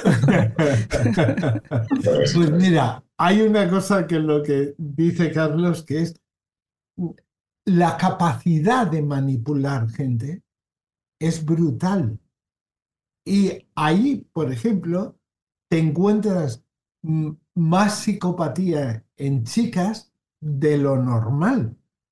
Eh, claro, es que el abordar el caso de mujeres es que es un poco casi todo el mundo se fija en asesinatos, no sé, Carlos, pero un, viejo jefe de homicidios me decía en su momento eh, una cosa que yo le repito a, a mis alumnos, es que, ¿cómo decirte? Me decía, mira, Manolo, el problema es que los hombres matamos como cocinamos, manchando. Mientras que las mujeres, no, las mujeres hacen sus cositas, eh, sus venenitos y demás, y luego te pasa desapercibido. Tienen que compensar. Entonces, Y que, es- y que convivimos, seguimos naturalizando el sesgo que hablábamos antes, sean positivos, sean Sí, sí. negativos, pero el sesgo de género sigue estando ahí.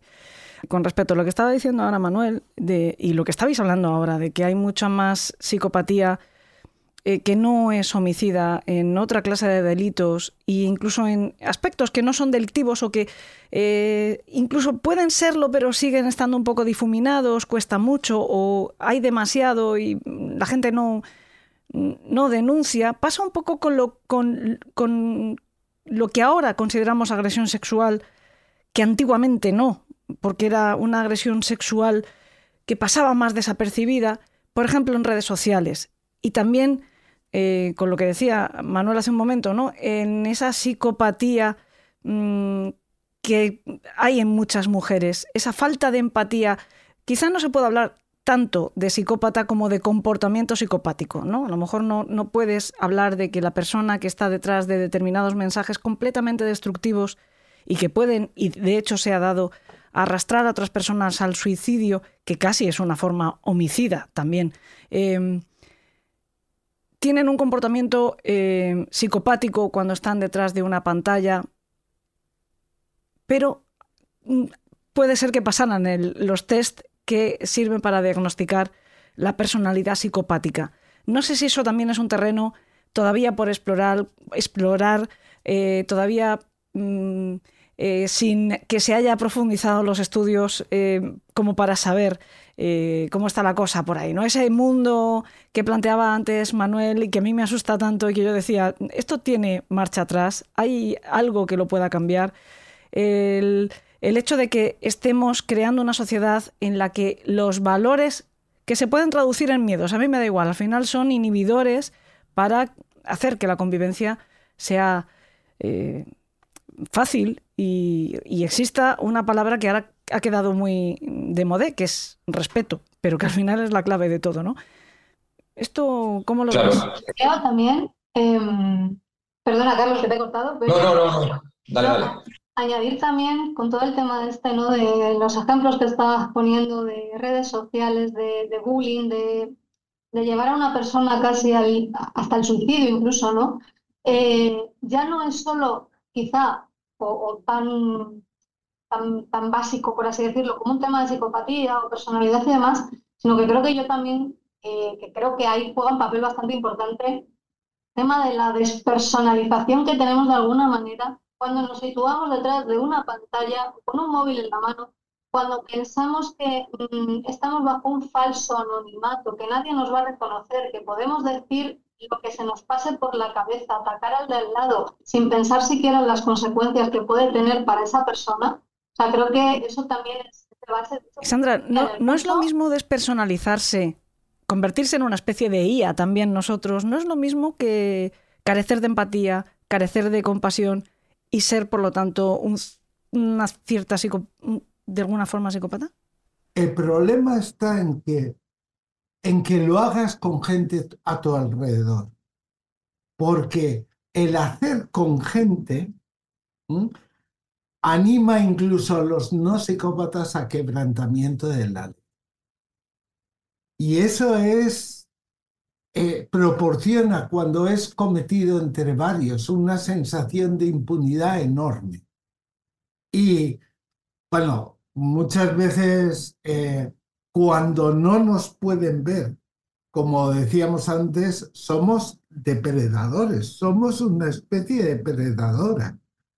Entonces, tenemos una suerte en España considerable y es que tenemos un, diríamos, una policía que esta sensación de impunidad hace que se disminuya considerablemente. Es que la gente vea que cuando hace esas cosas a través de las redes, se les puede castigar porque la sensación cuando tienes, eh, cuando estás delante de un ordenador, es impunidad. Lo único que nosotros le damos poca difusión a esas cosas. Es decir, el hecho que se te puede pillar y que cuando te pillas, ojo, que no es una broma. ¿Entiendes? Pero claro, eso es cuando realmente estás cometiendo un delito grave, tipificado, pero cuando estás insultando y no te denuncian, no sé hasta qué punto eso se persigue de oficio. Yo creo que eso, Elena, es un problema de educación. Estaba escuchando a Manolo muy atentamente eh, cuando hablaba de, lo que es la impunidad de, la, perdón, cuando hablaba de lo que es la educación que la educación empieza desde el mismo momento en que una persona nace. Entonces yo creo que eh, la educación que los padres damos a nuestros hijos no se puede delegar. Es decir, no puedes eh, tener un niño con tres años, mandarlo, o con dos, mandarlo a la guardería y pensar que ellos solamente, que los profesores de la guardería, luego los del colegio, el instituto, la universidad, son los que se van a encargar de la educación de tu hijo. Yo creo que la educación que la hemos vivido, todos tenemos una edad, bueno, yo, Manolo y yo somos un, poco más mayores, un poco nada más, nada más, ¿eh? Eh, pero todos hemos vivido una sociedad en la que nuestros padres nos han inculcado una serie de valores, unos valores que los tenemos grabados eh, a sangre y fuego en nuestra, en nuestra mente y que esos valores son los que a mí me permite sentarme delante de un ordenador o delante de una, de una red social y si tengo que escribir algo, hacerlo con el mayor de los respetos. Y eso eh, estamos viendo una y otra vez que el principio de autoridad se quiebra por todos los sitios. Se quiebra con los padres, se quiebra con los maestros, se quiebra con la policía, se quiebra con los jueces. Y eso una sociedad no lo puede permitir ni tolerar. Entonces, esa impunidad eh, que, te da el sentarte detrás de un ordenador y escribir alegremente eh, lo que quieras, faltando al respeto a cualquiera, viene de esa falta de educación que los padres dado a sus hijos. De todas formas, yo, Carlos, te añado a eso, eh, eso, o sea, lo centramos en el tema de adolescentes quizá o gente más joven, un tema de educación, estoy de acuerdo, pero también tenemos un pequeño grupo por ahí de la población que, supera mm, franjas de edad que dices, joder, ya esa educación ya deberías haberla recibido, que te los encuentras también poniendo auténticas barbaridades en las redes sociales, mm, señoras, señoras de, de 60 años, de 40, porque eh, les estás dando o les has dado un aparato que, que, les ha hecho pensar que era, era vía libre, que era, eh, bueno, aquí no me ve nadie, o sea, yo no voy a bajar a la calle y le voy a gritar a la de enfrente a la cara un insulto, porque no, no se me ocurriría, entre otras no, No, sí, sí, Sandra, sí, con las consecuencias. No, no, sí, sí, Sandra, sí, sí, mira, el, ejemplo que has puesto es fantástico. Eh, ¿Por qué? Porque eh, cuántas veces hemos, nos hemos encontrado en la... Yo me acuerdo cuando vivía en casa de mis padres de niño, eh, dos vecinas que discutían alegremente día sí, día no, porque les habían mojado al regar las plantas o, porque el le habían movido el felpudo, por mil cosas, y se echaban los trastos a la cara. O sea, la educación no es perfecta ni estructural en todas las épocas.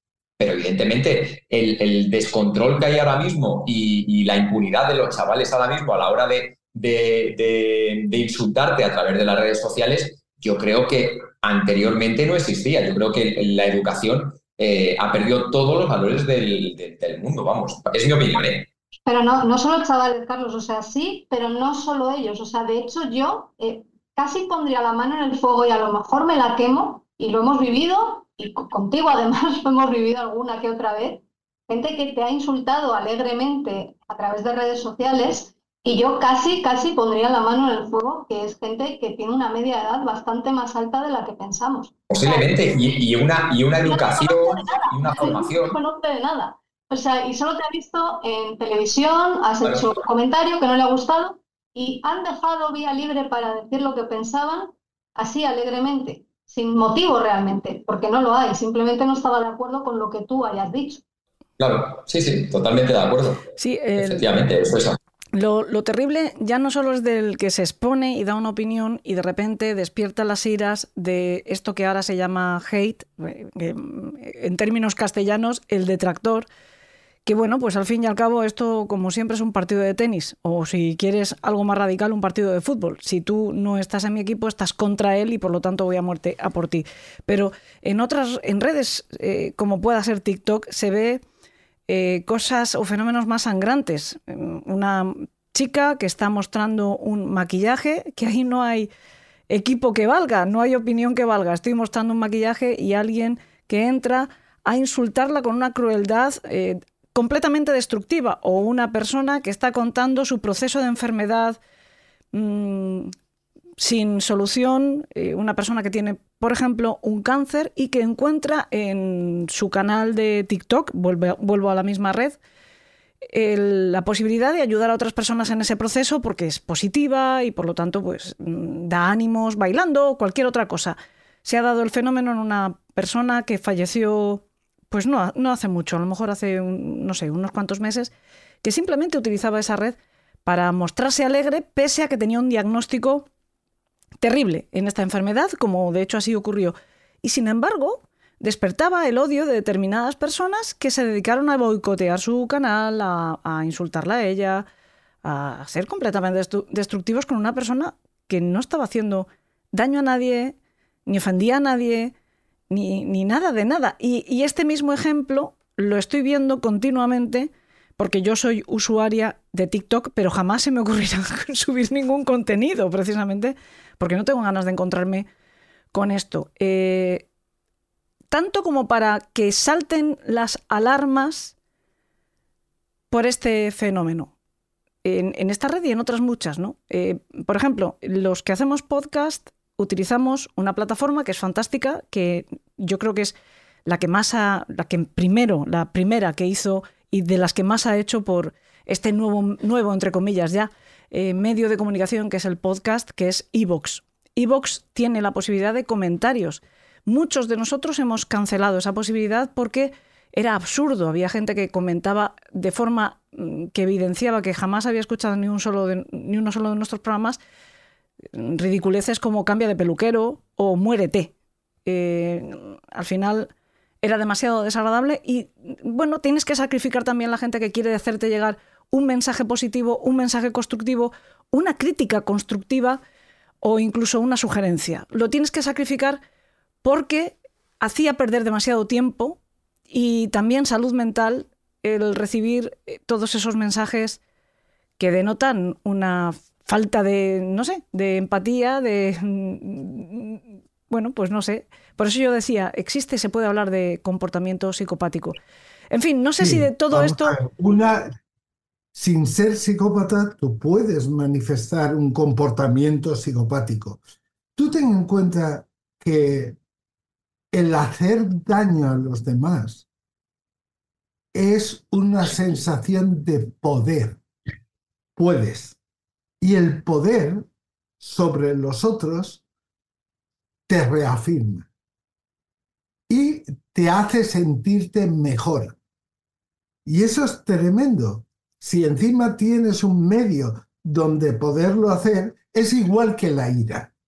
Por ejemplo, la, la ira, el contra la ira es potenciadora al cerebro. La ira lo que le hace es que se activen las zonas de creación de dopamina.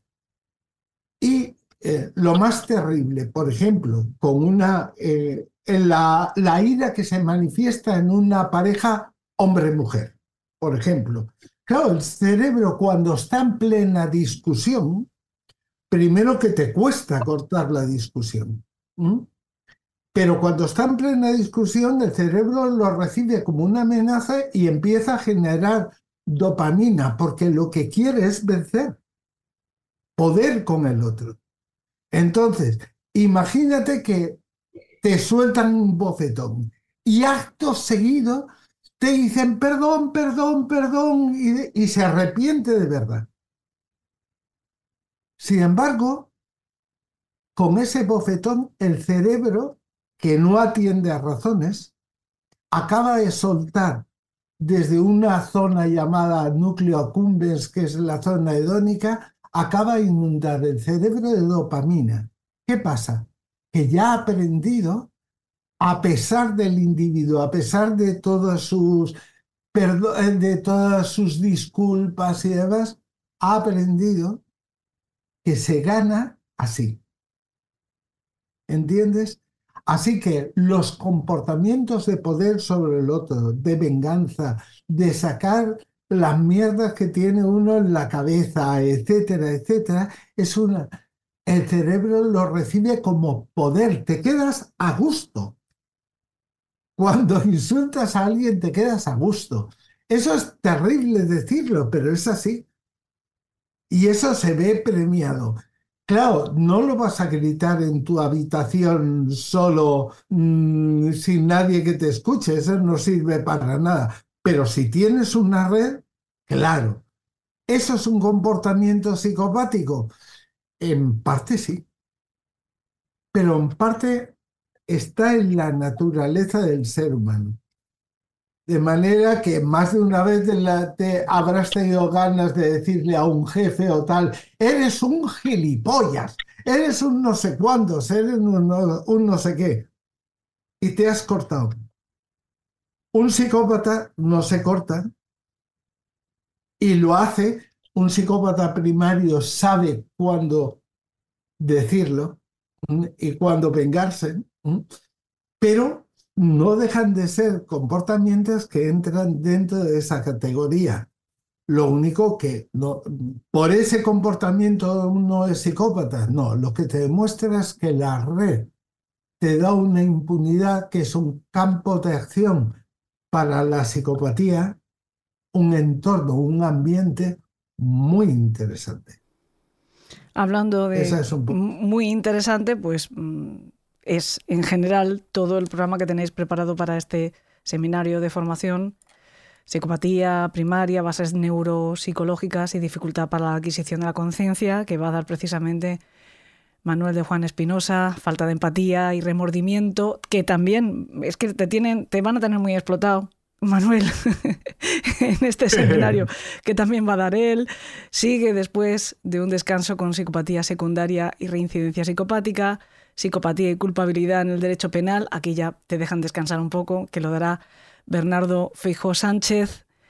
Psicópatas, análisis de la conducta como herramienta de investigación policial, que dará Juan Enrique Soto. Estudio de casos, la acción de la Policía Judicial, que estará a cargo de Carlos Segarra. La psicopatía en los medios de comunicación con Nacho Abad, compañero también de Carlos y de Sandra en estos programas que hemos dicho antes en los que ellos están em, colaborando. Eso será el día 28 de febrero. El día 29 de febrero, eh, que tendrá lugar la segunda jornada de este seminario, empezarán con pericia forense psicológica en la psicopatía en menores infractores, estudio de casos. A mí me parece interesantísima esta ponencia en particular por lo que hemos estado hablando varias veces a lo largo de esta charla a cargo de Miguel Ángel Alcaraz, que es también psicólogo forense en la Administración de Justicia. Eh, psicópatas entre nosotros, la psicopatía socializada, que vuelve a ser a cargo de Manuel de Juan, y enjuiciamiento de psicópatas a cargo de Bárbara Arroyo García, que es abogada penalista y penitenciaria, además de criminóloga, y con esto pues cerrarían este, este seminario. He ido muy rápido, he leído muy rápido todas estas charlas de este seminario, pero pueden encontrarlo perfectamente en la página web del eh, Centro de Investigación en Ciencias Forenses y Seguridad de la Universidad Autónoma de Madrid. Y además, Sandra, por favor, dinos eh, qué tienen que hacer los secuaces que quieran apuntarse en este curso, asistir, tener más información, etcétera, por favor. Bueno, pues quien quiera apuntarse, eh, como bien has dicho, a través de la página web está puesto el enlace, hay un formulario de inscripción que lo rellenarán para que veamos también a qué tipo de modalidad de matrícula corresponden, porque nosotros normalmente hacemos matrículas reducidas a los principales colectivos que tenemos dentro del centro de investigación, como pueden ser ex antiguos alumnos, estudiantes actuales de la universidad autónoma, policías, eh, personal de instituciones penitenciarias y miembros de algunas entidades con las que colaboramos habitualmente. bueno, una vez que se registren, yo misma les contestaré dándoles un enlace a la matrícula y de todas formas cualquier duda, cualquier petición, cualquier consulta nos pueden escribir y, les responderemos. Tenemos también becas y demás. A mí me gusta también utilizar a veces a la gente un poquillo para que me eche una mano en estas formaciones. Tenemos también bolsitas de becas para ellos. Así que nada, espero que volvamos a llenar el salón de actos, que siempre tenemos ahí un poco el reto de haber con qué curso conseguimos y, espero que, sea con este en los próximos días. Yo también lo espero y además encontrarme allí con, bastantes secuaces porque no puede ser más interesante el curso y de hecho, pues esto que habéis ofrecido a El País de los Horrores ha sido casi una clase ya que se puede incluir en este seminario. Yo os estoy muy agradecida, ha sido interesantísima y no sigo por no reteneros más tiempo, porque sé que estáis haciendo un esfuerzo todos por eh, estar acompañándonos en este rato. Pero, pero ganas me quedan, ganas me quedan, yo estoy por convocaros próximamente o hacer directamente ya un seminario aquí eh, y tratar todos estos temas porque ha sido verdaderamente apasionante. Muchísimas gracias, no solo por responder a la llamada de hoy, sino por respondernos siempre que os lo solicitamos. Y nos vemos el día 28 y 29 de febrero, porque mm, pues allí vamos a estar. Porque seguro que necesitáis objeto de estudio, necesitáis un par de psicópatas y, mm, bueno, nos prestamos voluntarios. Siempre y cuando no tengáis que diseccionar cerebros, eso no, para eso no. el siguiente. Muchísimas gracias. Muchas gracias, Elena. Elena país de los horrores. Con Elena Merino en Podium Podcast. Pues les he estado contando qué pueden hacer o qué deberían de hacer de verdad si tienen interés en conocer a estos individuos de los que hablamos muchas veces en el programa, los psicópatas. Es verdad que los que protagonizan los espacios de Elena en el País de los Horrores son psicópatas criminales y en el seminario que organiza el Centro de Investigaciones Forenses de la Universidad Autónoma de Madrid, pues van a hablar un poco de todos, también de esos psicópatas integrados, lo cual lo hace especialmente interesante porque son seguramente los que nos vamos a poder encontrar casi inevitablemente en nuestra vida cotidiana. Como digo, son cosas que van a poder hacer ustedes los días 20 8 y 29, ese día extra que nos regala este año por ser bisiesto. Pero tenemos otra actividad que recomendarles desde Elena en el País de los Horrores un poquito antes. Y para eso, pues yo he llamado a el imprescindible, digo, perdón, prescindible del programa. Salvador La Roca. Hola, ¿qué tal? ¿Cómo estás? No te, no, te vayas a equivocar porque si no van a pensar bien de mí. Últimamente me equivoco siempre. Te estoy llamando el imprescindible casi todos los días. ¿En qué estaré yo pensando? Eso digo yo, la verdad. Mm, voy a tener que echarte. Será la primera vez. Voy a tener que echarte. bueno, decía que mm, iba a recurrir a ti porque vamos a hablar de arte. De arte raro, ¿eh? Ojito. De arte raro. ojito que esto no es para todos. Es verdad, pero, pero sobre todo es que nos vamos a ir a, pues, uno de nuestros lugares favoritos del mundo mundial. A ver, a mí el sitio me mola, pero hay otros que me molan más, ¿eh? O sea, bueno, uno de tantos, pero es que, ¿por qué, pones límite a la lista de lugares favoritos del mundo Allí me lo he pasado súper bien, ¿eh? Y yo, y es una de nuestras sedes favoritas cada vez que vamos a Madrid, y hemos recomendado muchas veces a los secuaces que vayan, y seguimos recomendándolo, no solo por esto que es nuevo, sino por el espacio en sí, que es eh, un deleite para los sentidos, porque hacen cantidad de cosas. Para cualquiera que tenga... Para nosotros es como Langley para la CIA. Pues diría que sí, si supiera a qué te Pues que es como un gran cuartel general, porque siempre que vamos a Madrid acabamos allí. Ah.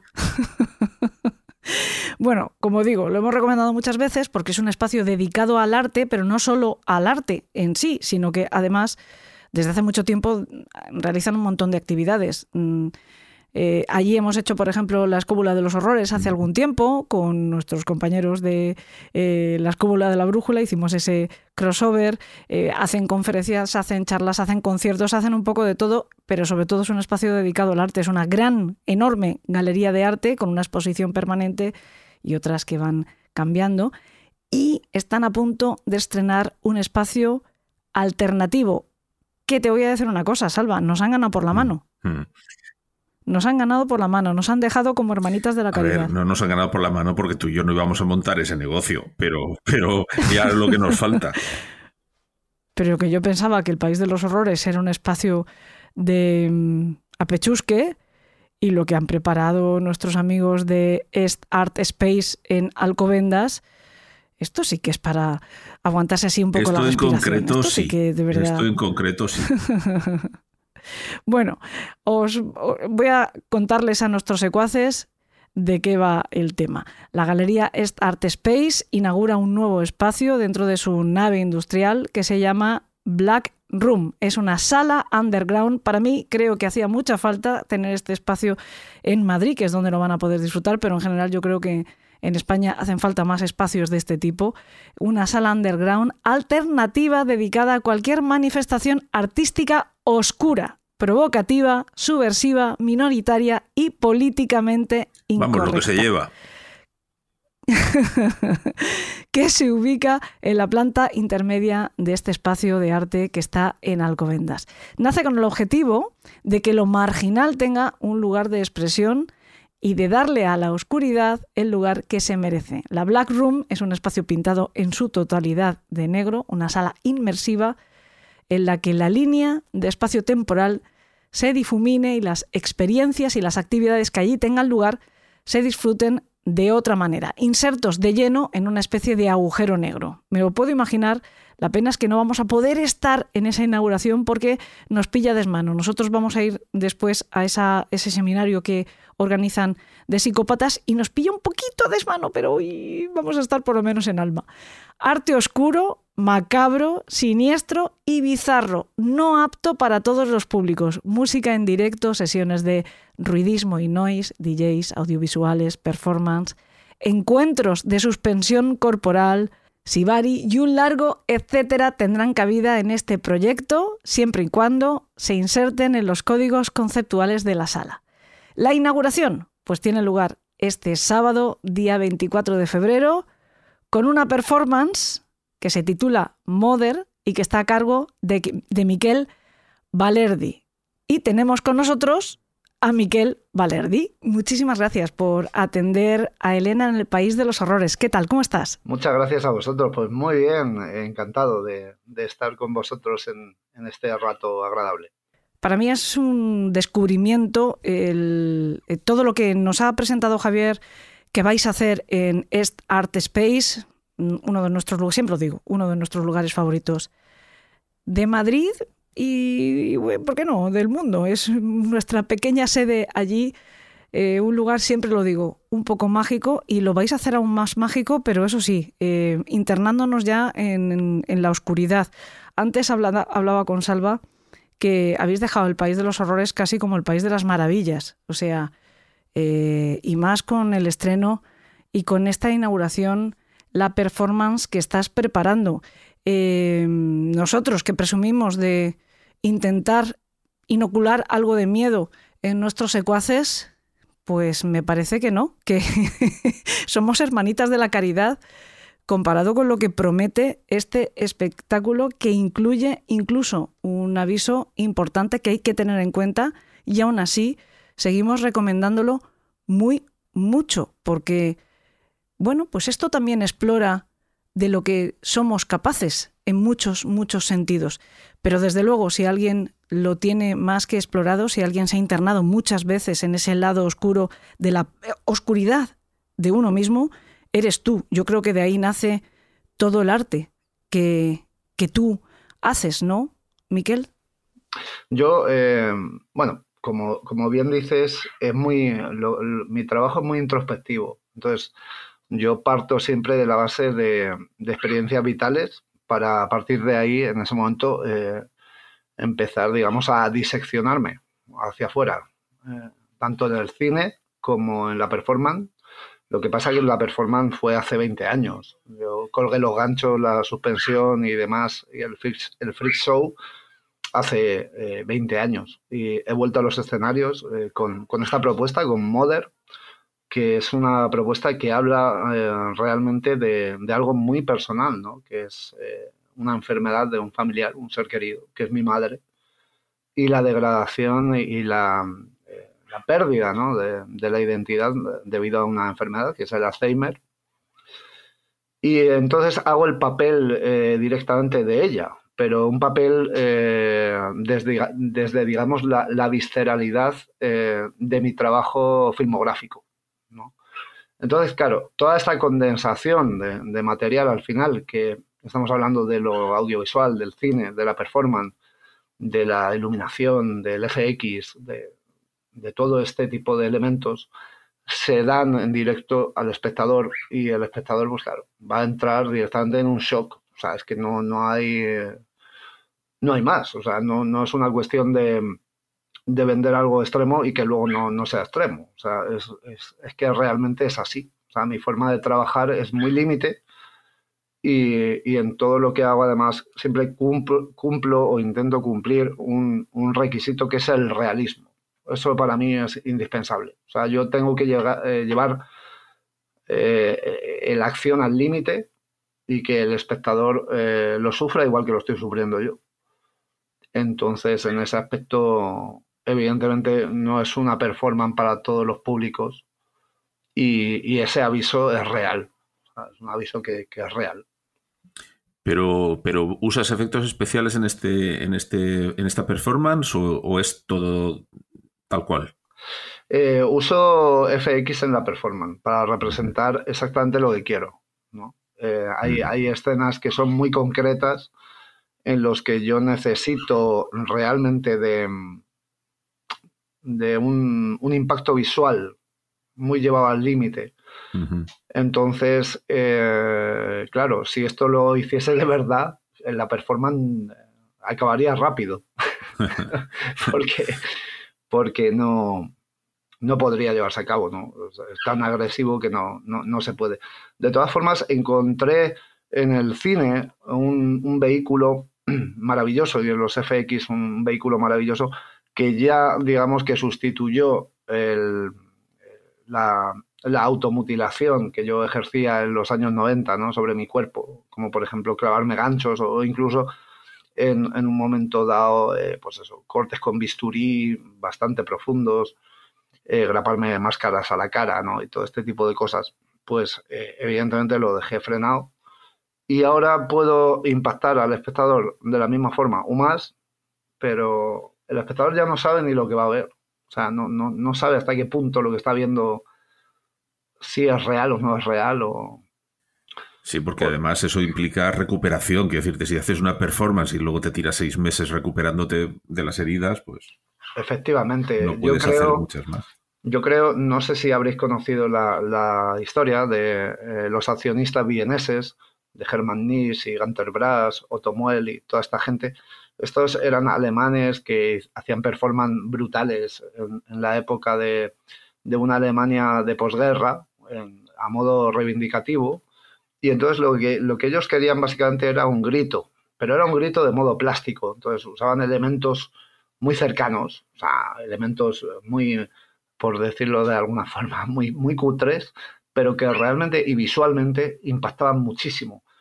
Entonces, eso para mí es un, es un hándicap brutal, o sea, es una cosa que yo pacto con ella, siempre, siempre. O sea, yo para mí siempre tengo una frase que es, mínimos recursos, máximo ingenio. Siempre diré lo mismo, porque creo que desde que empecé a hacer eh, cine, por ejemplo, Larva Mental, trabajé con poquísimos recursos y sin embargo llegué muy lejos y, a día de hoy ya el, digamos, no, no, existe un límite. O sea, puedo hacer absolutamente lo que, lo que yo quiera. Si en una escena, por ejemplo, de una performance, yo tengo que simular que con cadenas y ganchos me arrancan la cara o el cerebro, lo, lo voy a hacer y lo vas a ver. Entonces es, es eh, maravilloso porque fomenta mucho, lo primero, la creatividad, lo segundo, el espectador, claro, está viendo prácticamente algo entre teatro cinematográfico con un cuidado de iluminación, eh, todo muy llevado al límite. Y, y, bueno, para mí es una condensación de conocimientos de muchísimos años en puesta en escena. Y además es lo que tú has dicho, que no tienen por qué saber dónde acaba la realidad y dónde empieza la ficción y tampoco vas a hacer spoiler con respecto a Mother. No tenemos por qué desvelar cuánto hay de real en lo que van a ver y cuánto hay de esos efectos especiales, ¿no? Que, la gente se arriesga un poco, que bueno, el aviso está ahí y, bueno, eh, son, son por lo tanto libres de explorar también sus propios límites de lo que están dispuestos a vivir. Yo creo que es una experiencia que desde luego em, merece mucho la pena. Siempre los secuaces que, siguen este programa saben perfectamente cuál es mi opinión, que siempre hay que intentar conocer los límites de uno. Eh, esconder la cabeza dentro de un agujero no sirve para nada. Hay que intentar, aunque sea como yo veía las películas de pequeña, las de miedo, que me ponía las manos delante de la cara, pero abría un poquito los dedos. Que ya me contarás qué tapa eso, ¿no? aunque sea así. Pero hay que, hay que ver eh, y sentir y dejarse llevar y, bueno, eh, conocer cuánto podemos sentir incluso ante mm, determinadas experiencias que pueden ser difíciles y duras, ¿no? Y es un poco lo que promete, me da la sensación, eh, por las preguntas que también planteas en esta performance, ¿no? cómo se convive con un dolor que se pega tanto a ti que no puedes separarlo de tu sangre, cómo sigues adelante cuando todos empiezan a dejarte solo en momentos clave, cómo sonríes al mundo desde los barrotes de tu jaula mental que te golpea cada noche, cómo no pierdes la cordura cuando las noticias te gritan cada día que todo se desmorona, cómo no ser calificado de loco en un mundo donde la normalidad acepta comer cada día platos servidos de mierda social, soy yo la loca, ¿Soy yo el loco? Estas son las preguntas que plantea esta performance Mother. Pues, eh, a ver, yo para mí, eh, yo creo que es la, mejor calificación que se puede dar eh, realmente a la, a la performance. La, mejor descripción, por decirlo de alguna forma, es que estamos muy mal. Estamos muy mal. Y el mundo no va mejor. El mundo va. No digo que, no digo que ahora esté mal y, haya estado bien. O sea, nunca ha estado, nunca ha estado bien. Pero cuando la conciencia es muy grande, cuando la amplitud de la conciencia de uno es muy grande, evidentemente ya se abre la ventana de par en par y ves la realidad del mundo. Y da miedo, da miedo, porque yo particularmente mi trabajo es muy expositivo a, nivel eh, social, a nivel hacia afuera, eh, genera un impacto brutal. Y eh, evidentemente ahí hay cosas de las que has dicho que sí son reales. O sea, yo eh, evidentemente en el momento que empecé a hacer mi trabajo de forma ya muy explícita y demás, me quedé solo. O sea, esto es, esto es un hecho eh, total. O sea, cuanto más creces, más solo estás y luego eh, la connotación, está loco. No, no, estoy loco en absoluto, vamos. Al contrario, de hecho soy una persona que me considero mm, demasiado lúcido. ¿no? pero em, mm, digamos, gritar artísticamente y, con, esta fuerza en una sociedad en la que realmente, pues yo lo digo alto y claro, porque no soy una persona de callarme, la, gente está aborregada. Pues, evidentemente no es que seas un loco, es que eres un terrorista para ellos. Luego hay gente que evidentemente, claro, te apoya en lo que haces y ve un, pues una empatía y dices que es por aquí. Pero yo creo que el arte en todas sus funciones tiene que partir siempre de la autoexpresión y una autoexpresión sincera y honesta. Y si duele, pues duele. O sea, para mí es una terapia. Entonces, eh, yo creo que es, es necesario, ¿no? Pero desde luego vivimos en un mundo que es realmente complejo. Sea, es realmente complejo. Sí, porque lo que no hemos dicho es que tú, aparte de hacer estas performances, también eres director de cine extremo. Efectivamente, yo soy director de cine extremo y bueno, llevo cinco años haciendo cine. Eh, actualmente llevo 14 trabajos entre cortos, medios y largos. Y este año ruedo dos películas, ahora en, México, en marzo y en abril eh, aquí en, en el estudio. Y son dos películas que además son muy polémicas. Golgota y Golgota 2, que la dirige Xochitl Espinoza, que es su primera película, es mi pareja, pero la presento, la presento yo y me encargo un poco de los FX. Y Branquias, que Branquias sí es mía y, y habla precisamente del estado pandémico, de cómo le afectó a una persona el estado de pandemia, ¿no? Que en este mm. caso es la representación de, un poco de mi padre, ¿no? De cómo él, murió a, causa de todo este, este declive que, que lo, lo, mató, no lo, no lo aguantó. Entonces es un es una especie de pues eso, de, historia bastante dura sobre, sobre la reclusión de un individuo y cómo, cómo acaba esta persona perdido en sí mismo a unos niveles que es increíble. Que por cierto, el, papel lo hacen eh, Rotten y Síncope, los, los famosos youtubers de, cine, cine gore y demás. Y para el papel, este chico se ha tenido que quedar en 54 kilos. Y pesaba 84. Eso te iba a decir, sí, sí, sí. Pesaba 84, pero eh, bueno, pues, eh, contactamos con un nutricionista que es de lo mejor de España, le hizo un seguimiento, analíticas y demás, para llegar al estado de degradación que yo quería en la película. Y vamos a empezar a rodarla de atrás adelante para que luego se vea el cambio de él. Pero es que mis películas son así, es que siempre, siempre, siempre me, me tengo que generar retos enorme, pues si no, realmente es que me, me aburro. Por cierto, que Golgota, si no me equivoco, exploras algo que hemos tratado en el programa, que es la borefilia, ¿no? Eh, Golgota, Golgota 2 trata realmente de, la decadencia de, Wendy. Wendy es un, personaje que se creó en Golgota 1, que fue un cortometraje que yo hice hace relativamente tres, cuatro años, Golgota 1, es un, medio, medio metraje, 25 minutos más o menos. Y trataba un poco sobre la, las horas del Monte Calvario de la Pasión de Cristo, pero en la degradación de una chica, ¿no? en sus parafilias, digamos, más, más eh, extremas y demás.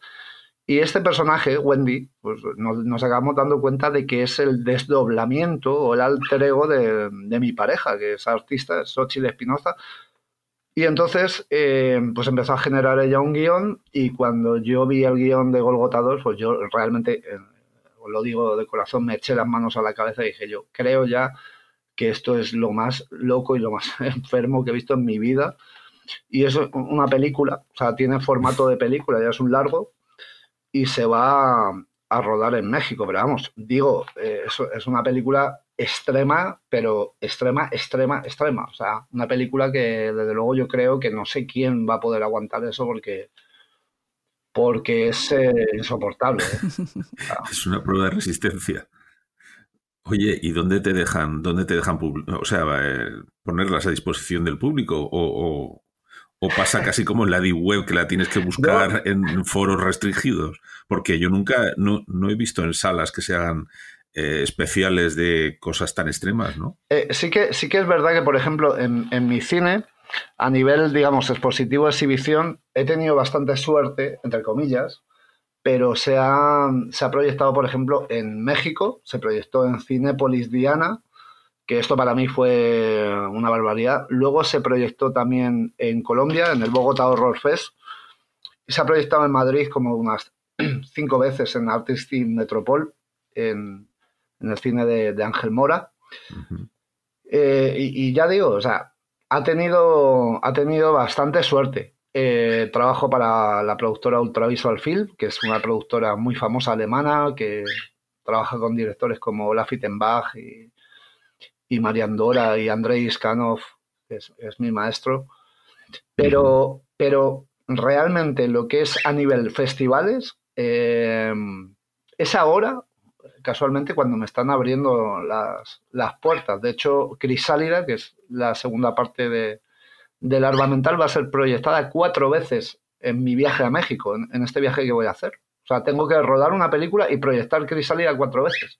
Tú dales idea a los, a los mexicanos y a los colombianos que ya de por sí ellos ya hacen las suyas, ¿eh? Sí, sí a, ver, también, digo, ahí, está muy mitificado el tema de, a ver, no digo que no exista, evidentemente, existe ese lado oscuro que es el narco, pero no es tan, eh, no sé, no, es como que vas por la calle y te lo encuentras ahí.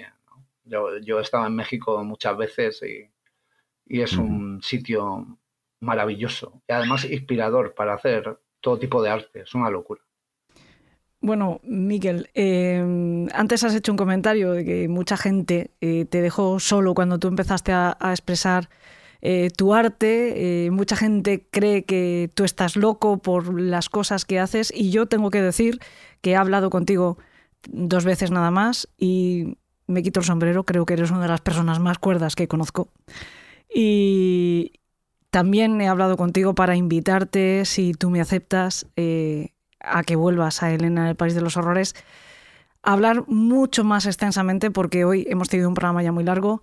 Queríamos, sobre todo, contarle a nuestros secuaces que tienen la oportunidad de conocer tu trabajo en esta performance de inauguración de la Black Room en, East Art Space, en la Galería de Arte de Alcobendas, eh, con, este, con esta performance que has titulado Mother, pero yo quiero que conozcan mucho más no solo tu trabajo en, lo más, la, más extensa expresión de la palabra, sino también eh, este tipo de, expresión, de forma de expresión en la que tú te has eh, sumergido desde que eras muy joven además, porque creo que empezaste con, con 17 años a experimentar, ya no sé si decirlo arte o casi catarsis en tu propio cuerpo con, con, esas suspensiones, con ganchos, con anzuelos, algo que ya de por sí es brutal, pero hay que profundizar en eso.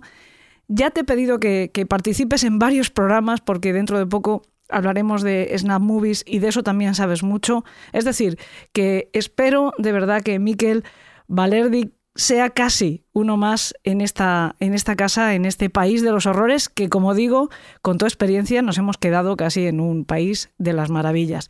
Pero eso es lo que enriquece siempre, lo que nosotros tenemos que contar aquí. Así que te lo agradezco mucho y te deseo, no sé, si mucha mierda o que te rompa las piernas, porque lo mismo de que te rompa las piernas hasta te gusta. No sé. no, sé, no sé, masoquista, yo, yo me quedo con lo de la No, con efectos especiales. Rómpete las piernas con efectos especiales. Ah, bueno, eso sí, eso sí, eso es todo lo que queda.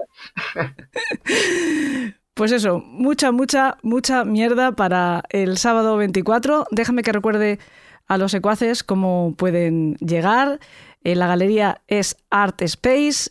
Pueden llegar muy fácil en metro, cogiendo el metro norte, la línea 10, tienen la estación de La Granja y justo al lado de la parada de metro tienen ya la galería. Además, yo creo que es imposible no verla porque tiene una iguana pintada enorme, tiene varias obras de arte ya directamente en la puerta, es una nave industrial y dentro pues un montón de cosas maravillosas, eh, una exposición eh, permanente de distintos artistas, exposiciones que van cambiando también siempre fabulosas, y luego está eh, nuevo espacio underground que inauguran con la performance de Miquel Valerdi, que este nuevo espacio se llamará Black Room, un espacio underground alternativo y fantástico, y esta performance que recordamos que tiene ese aviso porque no es para todos los públicos, pero nuestros secuaces son avezados y valientes, así que espero que la disfruten muchísimo. Muchas gracias, Miquel. Muchas gracias a vosotros.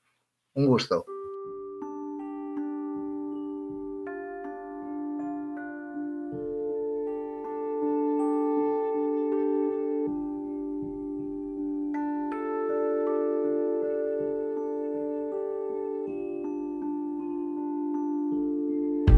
Les he dejado una agenda muy completita para la semana que viene y aún me queda otra actividad que anunciarles, en este caso para el fin de semana siguiente, el del primero de mayo.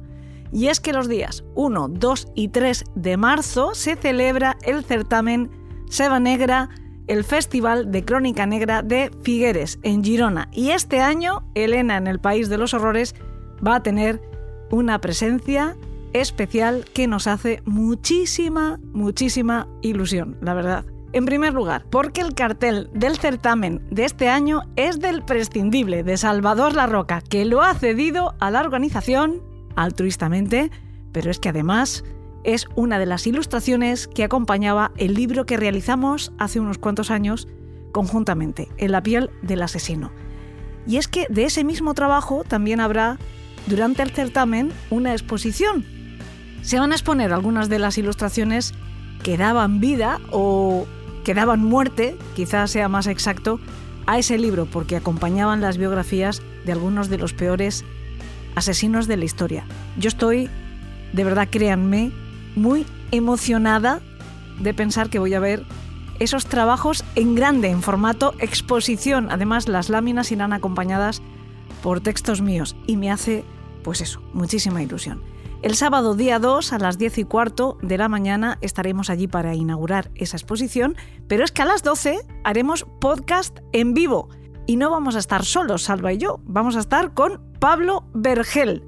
Y además vamos a intentar contar con el análisis en vivo de Juan Manuel García López, ya saben, análisis de comportamiento, para hablar de un caso que lo cambió todo, o que lo cambió casi todo, el caso de OJ Simpson eso va a ser por nuestra parte, nuestra participación en este festival, pero es que además van a contar con Óscar Tarruella, con Paz Velasco de la Fuente, con Bruno Pérez, con Fátima Jambridge, con Asís Bardalet, con Jordi Grau, con Tura Soler y más podcasts, porque también estará la Nit Mes Fosca. Es un festival de lo mejor que se hace en Crónica Negra. Vale cada minuto de su programa. El miércoles que viene, que yo espero que nos volvamos a encontrar, aquí se lo voy a volver a recordar. Y ya está, no les organizo más la agenda. Gracias a todos los que han participado en la edición de hoy, especialmente a Alberto Espinosa, que sé que en esta ocasión ha tenido que pelear muy duro. Y a ustedes por escucharnos, por favor, pese a nosotros y pese a todo, que tengan dulces sueños.